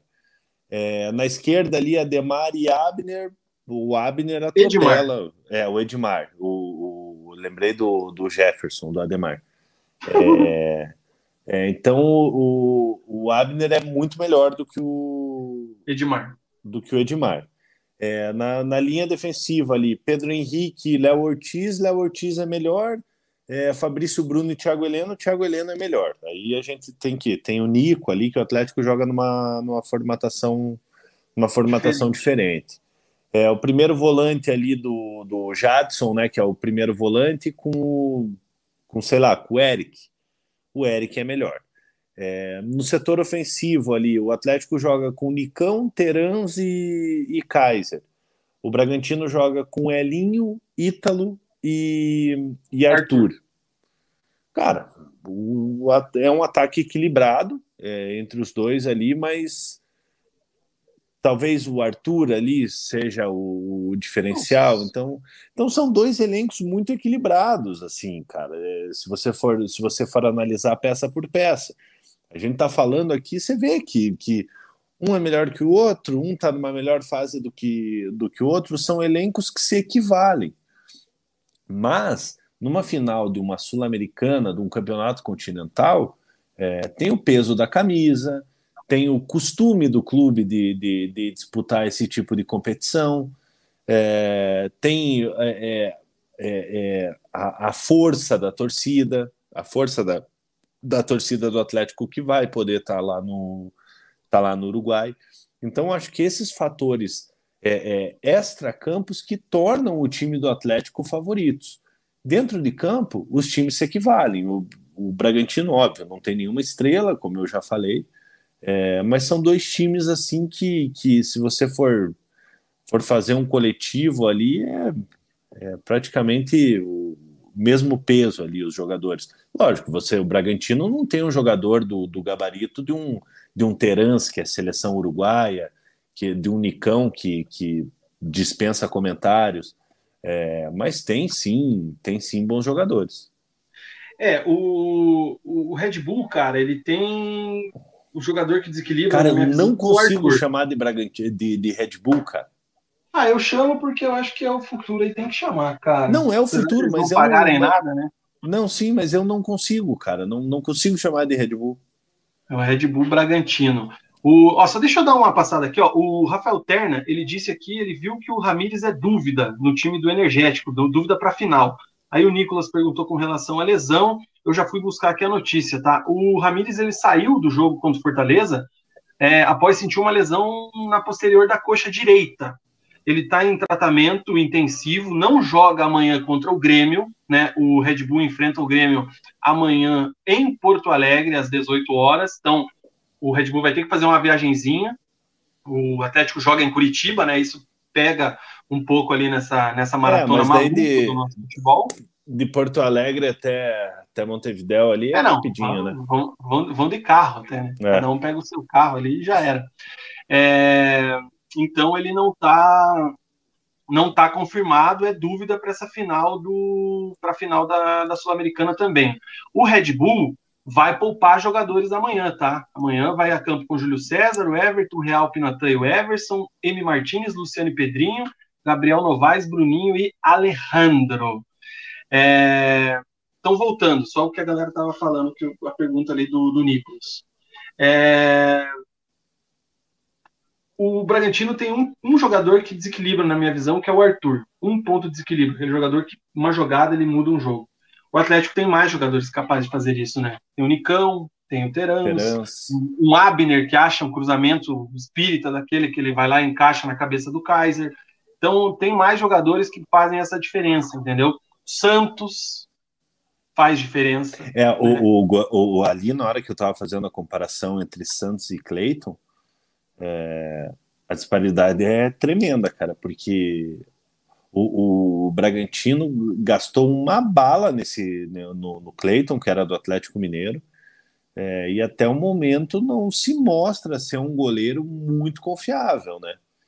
É, então, então não sei não se o Bragantino logo logo não vai não vai atrás de outro goleiro aí.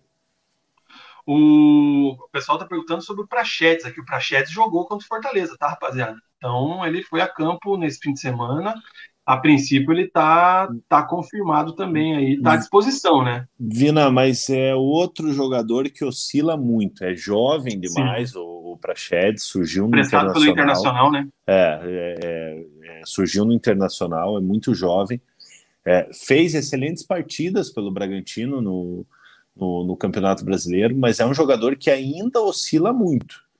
É um jogador que, que não é não é aquele jogador constante. Lógico, o Atlético tem que tomar cuidado, é um jogador que tem qualidade, é, mas longe de ser aquele jogador assim que, que, meu Deus do céu, o cara vai resolver o jogo. Vai fechar o gol, não vai, né, cara? É, falando também em time reserva, o Atlético joga amanhã contra o Atlético Mineiro. Esse jogo é um horário rolou essa treta desse jogo aí, cara? Eu vi que tinham vendido, aí a Globo mudou o horário, é amanhã às quatro da tarde na Arena da Baixada. Terça-feira, dia útil, não tem feriado, não tem nada. O Atlético joga com o Galo. Tinha uma venda para Jovem Pan, você viu alguma coisa disso aí, Mugi? Não, não cheguei a ver, não. Mas Eles, horário sim, ruim, né, cara? Venderam tipo... e a CBF mudou por causa que a Globo pediu. Uns rolês assim, cara. Mas horário ruim, né, Vina? Porque agora o o público está liberado e o, o torcedor do Atlético ele tem muita gente que não tem condições de ir para o Uruguai, né? Então às vezes o, o torcedor quer ir ali se despedir do time, dar aquela força, mostrar para o pro, pro time que que está junto, apesar de não poder ir para ir pro, pro Uruguai. E, infelizmente eu acho que não, não vai ter muita gente. Lógico, vai ter gente, né? Tem gente que que não trabalha. Ah, sim, não... cara. Tem, mas, mas eu acho que se você faz um jogo desse, é uma véspera de final de, de, de Sul-Americana, mesmo você indo com o, com o time, reserva. reserva, você com certeza teria teria casa cheia para dar aquele, aquele incentivo para o time. Provável escalação do Atlético para amanhã, após o Mug dar mais uma coxada aí na nossa live. É, Bento no gol, Zé Ivaldo, Lucas Fasson e Nicolas. Kelvin, Christian, Canezin e Pedrinho, Pedro Rocha, Carlos Eduardo e Bissoli. Esse, então, um provável time do Atlético para amanhã contra o Atlético Mineiro, o líder do Campeonato Brasileiro. Deixa eu até ver se eu consigo achar aqui um, uma escalação do Atlético Mineiro, o Atlético Mineiro que vem sem o Nacho e sem o Mariano. São os jogadores aí que estão relacionados. Deixa eu ver se tem um provável Atlético Mineiro. Everson Mariano, Hever, Nathan Silva e Dodô. Alan, Jair e Zaratio. Keno, Hulk e Diego Costa. Força máxima do Galo para enfrentar o Atlético amanhã na Arena da Baixada. Você falou que quem não vem, você falou que quem não vem é o Mariano, que né, na verdade quem não vem é o Arana.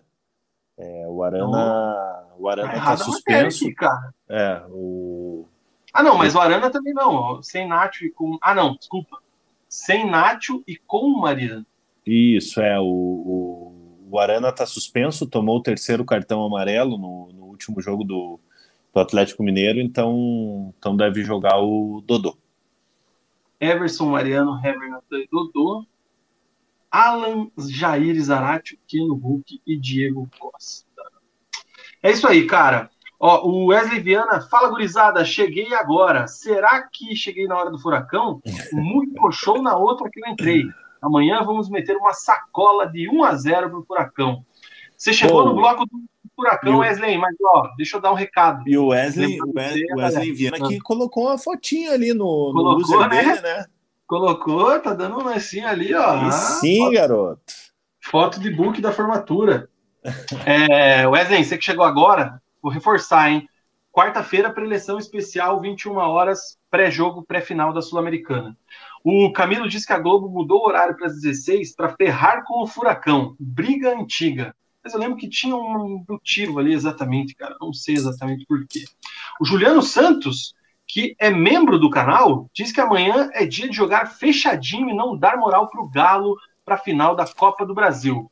Amanhã é aquele jogo que se o Atlético Mineiro vence, repete aquele script do Flamengo, né? O Flamengo ganhou do Atlético time reserva e foi lá e perdeu. Perdeu a, a final. Então, eu acho da, que o, a eu acho da Copa que, Eu acho que esse jogo contra o Atlético Mineiro é, amanhã é, não vai mudar em nada tanto para a final da Sul-Americana quanto para a final da Copa do Brasil, né? Porque vai com o time reserva, então, então se o Atlético toma um revés amanhã do Atlético Mineiro, é, é natural, porque, porque assim. É, tá todo tá, mundo perdendo para o Atlético Mineiro? É, tá todo mundo perdendo para o Atlético Mineiro. Lógico, o torcedor do Atlético quer que o Atlético consiga um resultado positivo ali. É, é, seria bom para o Atlético chegar aos 44 pontos aí no Campeonato Brasileiro. É, mas esse jogo de amanhã aí não vai influenciar em nada na, na final da Copa do Brasil. O Ian, cadê? O Ian Aust diz que o Cleiton tem o melhor desempenho estatístico no Brasileirão. Ah, mas é fraco, hoje.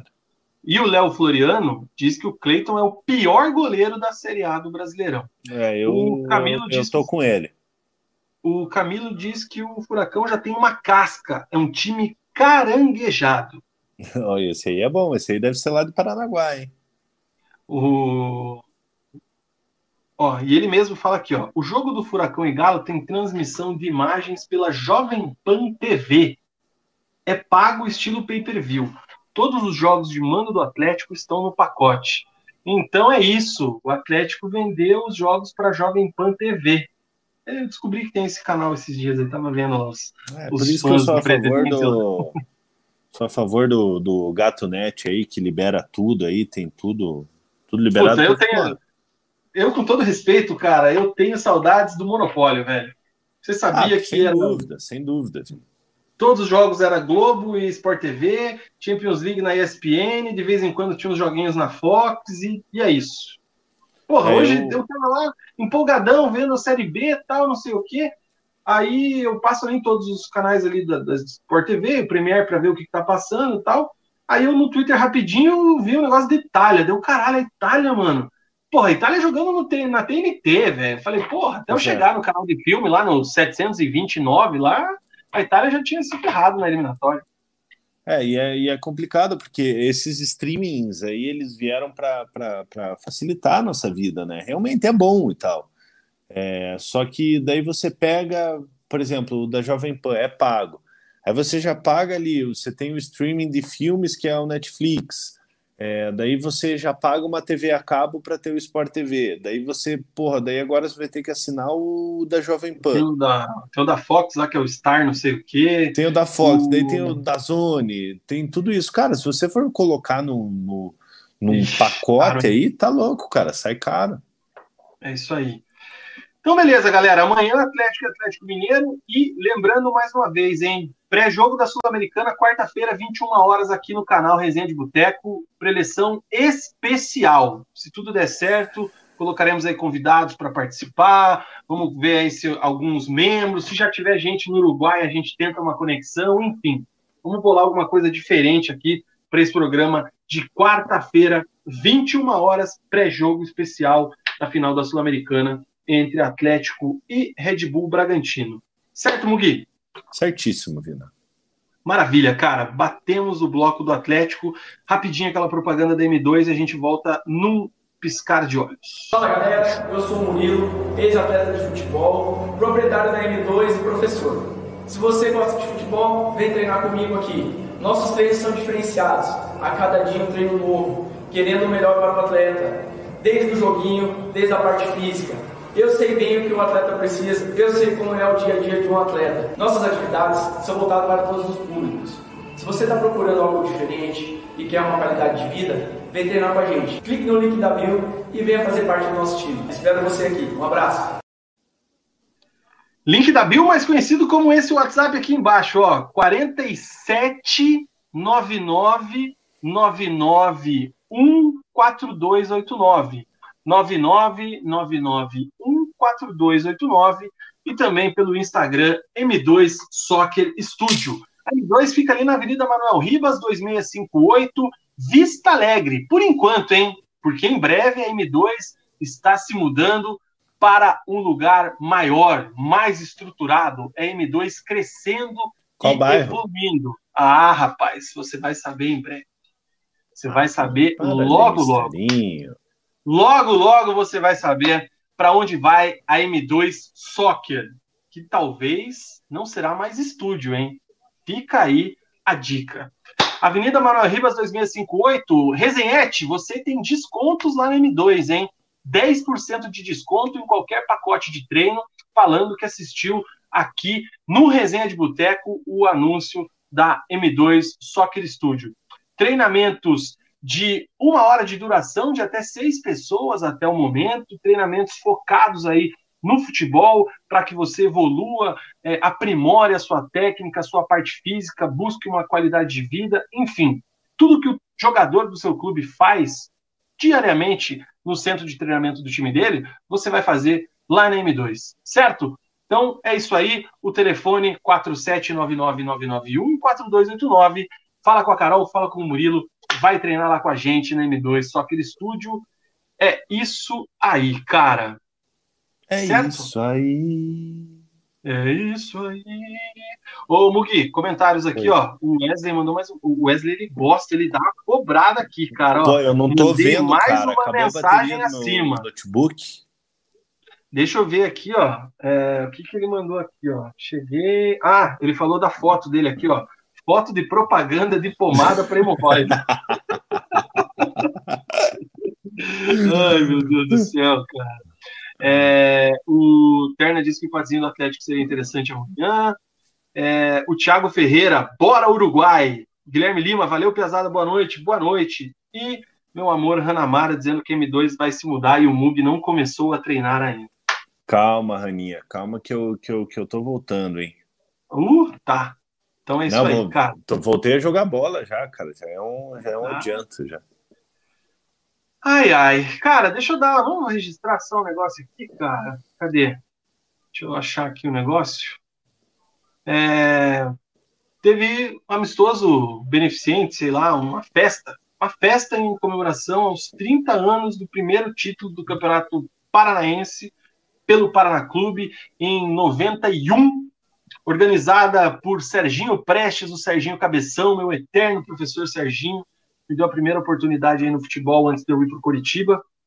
É, ele organizou isso aí junto com os ídolos, com os heróis daquele título de 91. A festa foi nesse domingo lá na Vila Capanema, pouco mais de mil torcedores estiveram presentes. Num domingo de sol, tiveram lá a oportunidade de ver o time do Paraná jogar, aquela festa, a galera pode entrar em campo, tirou foto, enfim, é isso aí.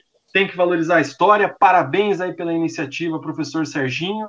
E é isso, cara. Vamos aguardar aí ver o que vai acontecer na sequência com o Paraná Clube aí, porque não sabemos, né, cara, qual vai ser o futuro do tricolor. Mas que é seja que seja de recuperação, né, Vina? Que, que essa Ó, nova diretoria aí possa possa retomar os bons momentos do Paraná. Quem teve em campo lá, cara, junto com o Serginho, Saulo, Adoilson, Ney Santos, Ednelson, João Antônio, Marquinhos Ferreira, Celso Cajuru, Gralac, enfim, cara, muita Gralac gente que... boa. Gralac que tá fininho, viu? ah, cara, mas eles já estão, né? Naquela idade já de curtir a vida. O Gralac então... foi um dos. O Gralac e Ademir Alcântara foram meus primeiros ídolos no coxa, assim? O Gralac, nos anos 90, fazia o que todo mundo faz hoje, né, cara? Esse lateral aí dentro da área, uhum. que é um cruzamento hoje, que muito time usa isso aí. O Gralac fazia isso aí lá em 90, 91, 92. Fez até gol de lateral. Sim. Passou no Fantástico, lembra? Então... O, o, o Gralac e o Ademir Alcântara eram meus ídolos, assim, de, de, de infância. Eu gostava muito do Gralac, além dessas cobranças laterais dele. É, ele batia falta muito forte, né? É, isso, ele veio para o veio pro Curitiba, ele, ele conseguiu acesso com o Curitiba em 95, né? É, para a primeira divisão, a dupla de zaga ali era Gralac e Zambiase. É, e, e, porra, era um cara assim que eu, que eu gostava bastante. O Gralac teve uma carreira legal, jogou no Bordeaux, jogou no Corinthians, é, além de, de, de, ter conquistado esses, esses títulos pro, pelo, pelo Paraná Clube e também pelo Curitiba. Então, um abraço para o Gralac, Gralac, quem sabe um dia faremos uma live com ele. Porra, seria legal, hein, cara? Seria, seria. legal. Enfim, tá aí o registro dessa maravilhosa festa que o Paraná Clube fez ontem, organizada lá pelo Serginho. Me chamou a atenção que as camisas nem eram oficiais do clube, enfim, mas eu não vou cornetar, deixa para lá. Quem me cornetou aqui foi o Wesley, cara. Nem ferrando que você com essa lata vina é namorado desta linda morena. O coração é cego mesmo. anda de muleta. Ô Wesley, cara, sou sim com muito orgulho. Hanamara é o amor da minha vida. Um beijo. E realmente ela é maravilhosa. Cara, Raninha, é hoje que, para quem, quem segue ela e tem o privilégio de estar no, no Close Friends dela, hoje cenas para lá de engraçadas de Vinícius é, recolhendo a mesa, lavando a louça. Porra, é, me escravizou hoje lá, cara. Com uma Deus. carinha de, de mau humor. Colocou até o fone de ouvido para não ouvir a Hannah pedindo as coisas para ele. Ficava lá, me... Ah, deixa pra lá. Cara, chegamos ao fim do programa de hoje. É isso aí. Ó, lembrando mais uma vez, Mugi, quarta-feira, 21 horas, preleção especial Atlético e Red Bull Bragantino, final da Sul-Americana, hein? Vai ter uma preleção especial para você, resenhete atleticano, e para você também, resenhete secador, né? Você, coxa branca, você, paranista, você aí que. Enfim. Quarta-feira, 21 horas. Certo, Mugi? Fechou, Vina. Então, Tamo junto. É, hoje é segunda, né? Boa Isso. semana. Nossa, hoje foi feriado, né, cara? Nem... Hoje foi feriado. A gente nem falou que foi feriado.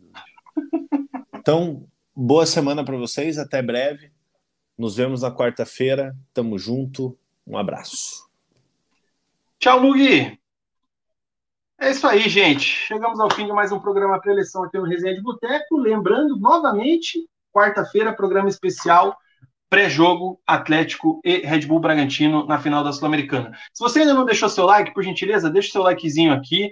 Se você já é inscrito no canal, obrigado. Se não é, inscreva-se, por favor. Cogite também tornar-se membro. A gente está é, tá criando uma grande família ali de membros do canal do Resenha de Boteco. E também divulgue cada vez mais. O programa de hoje, amanhã, está nos agregadores de podcast para você ouvir a gente. E é isso aí. Voltamos quarta, às 21 horas Fiquem todos com Deus, tenham uma ótima semana. Voltamos na quarta-feira. Aquele abraço e tchau!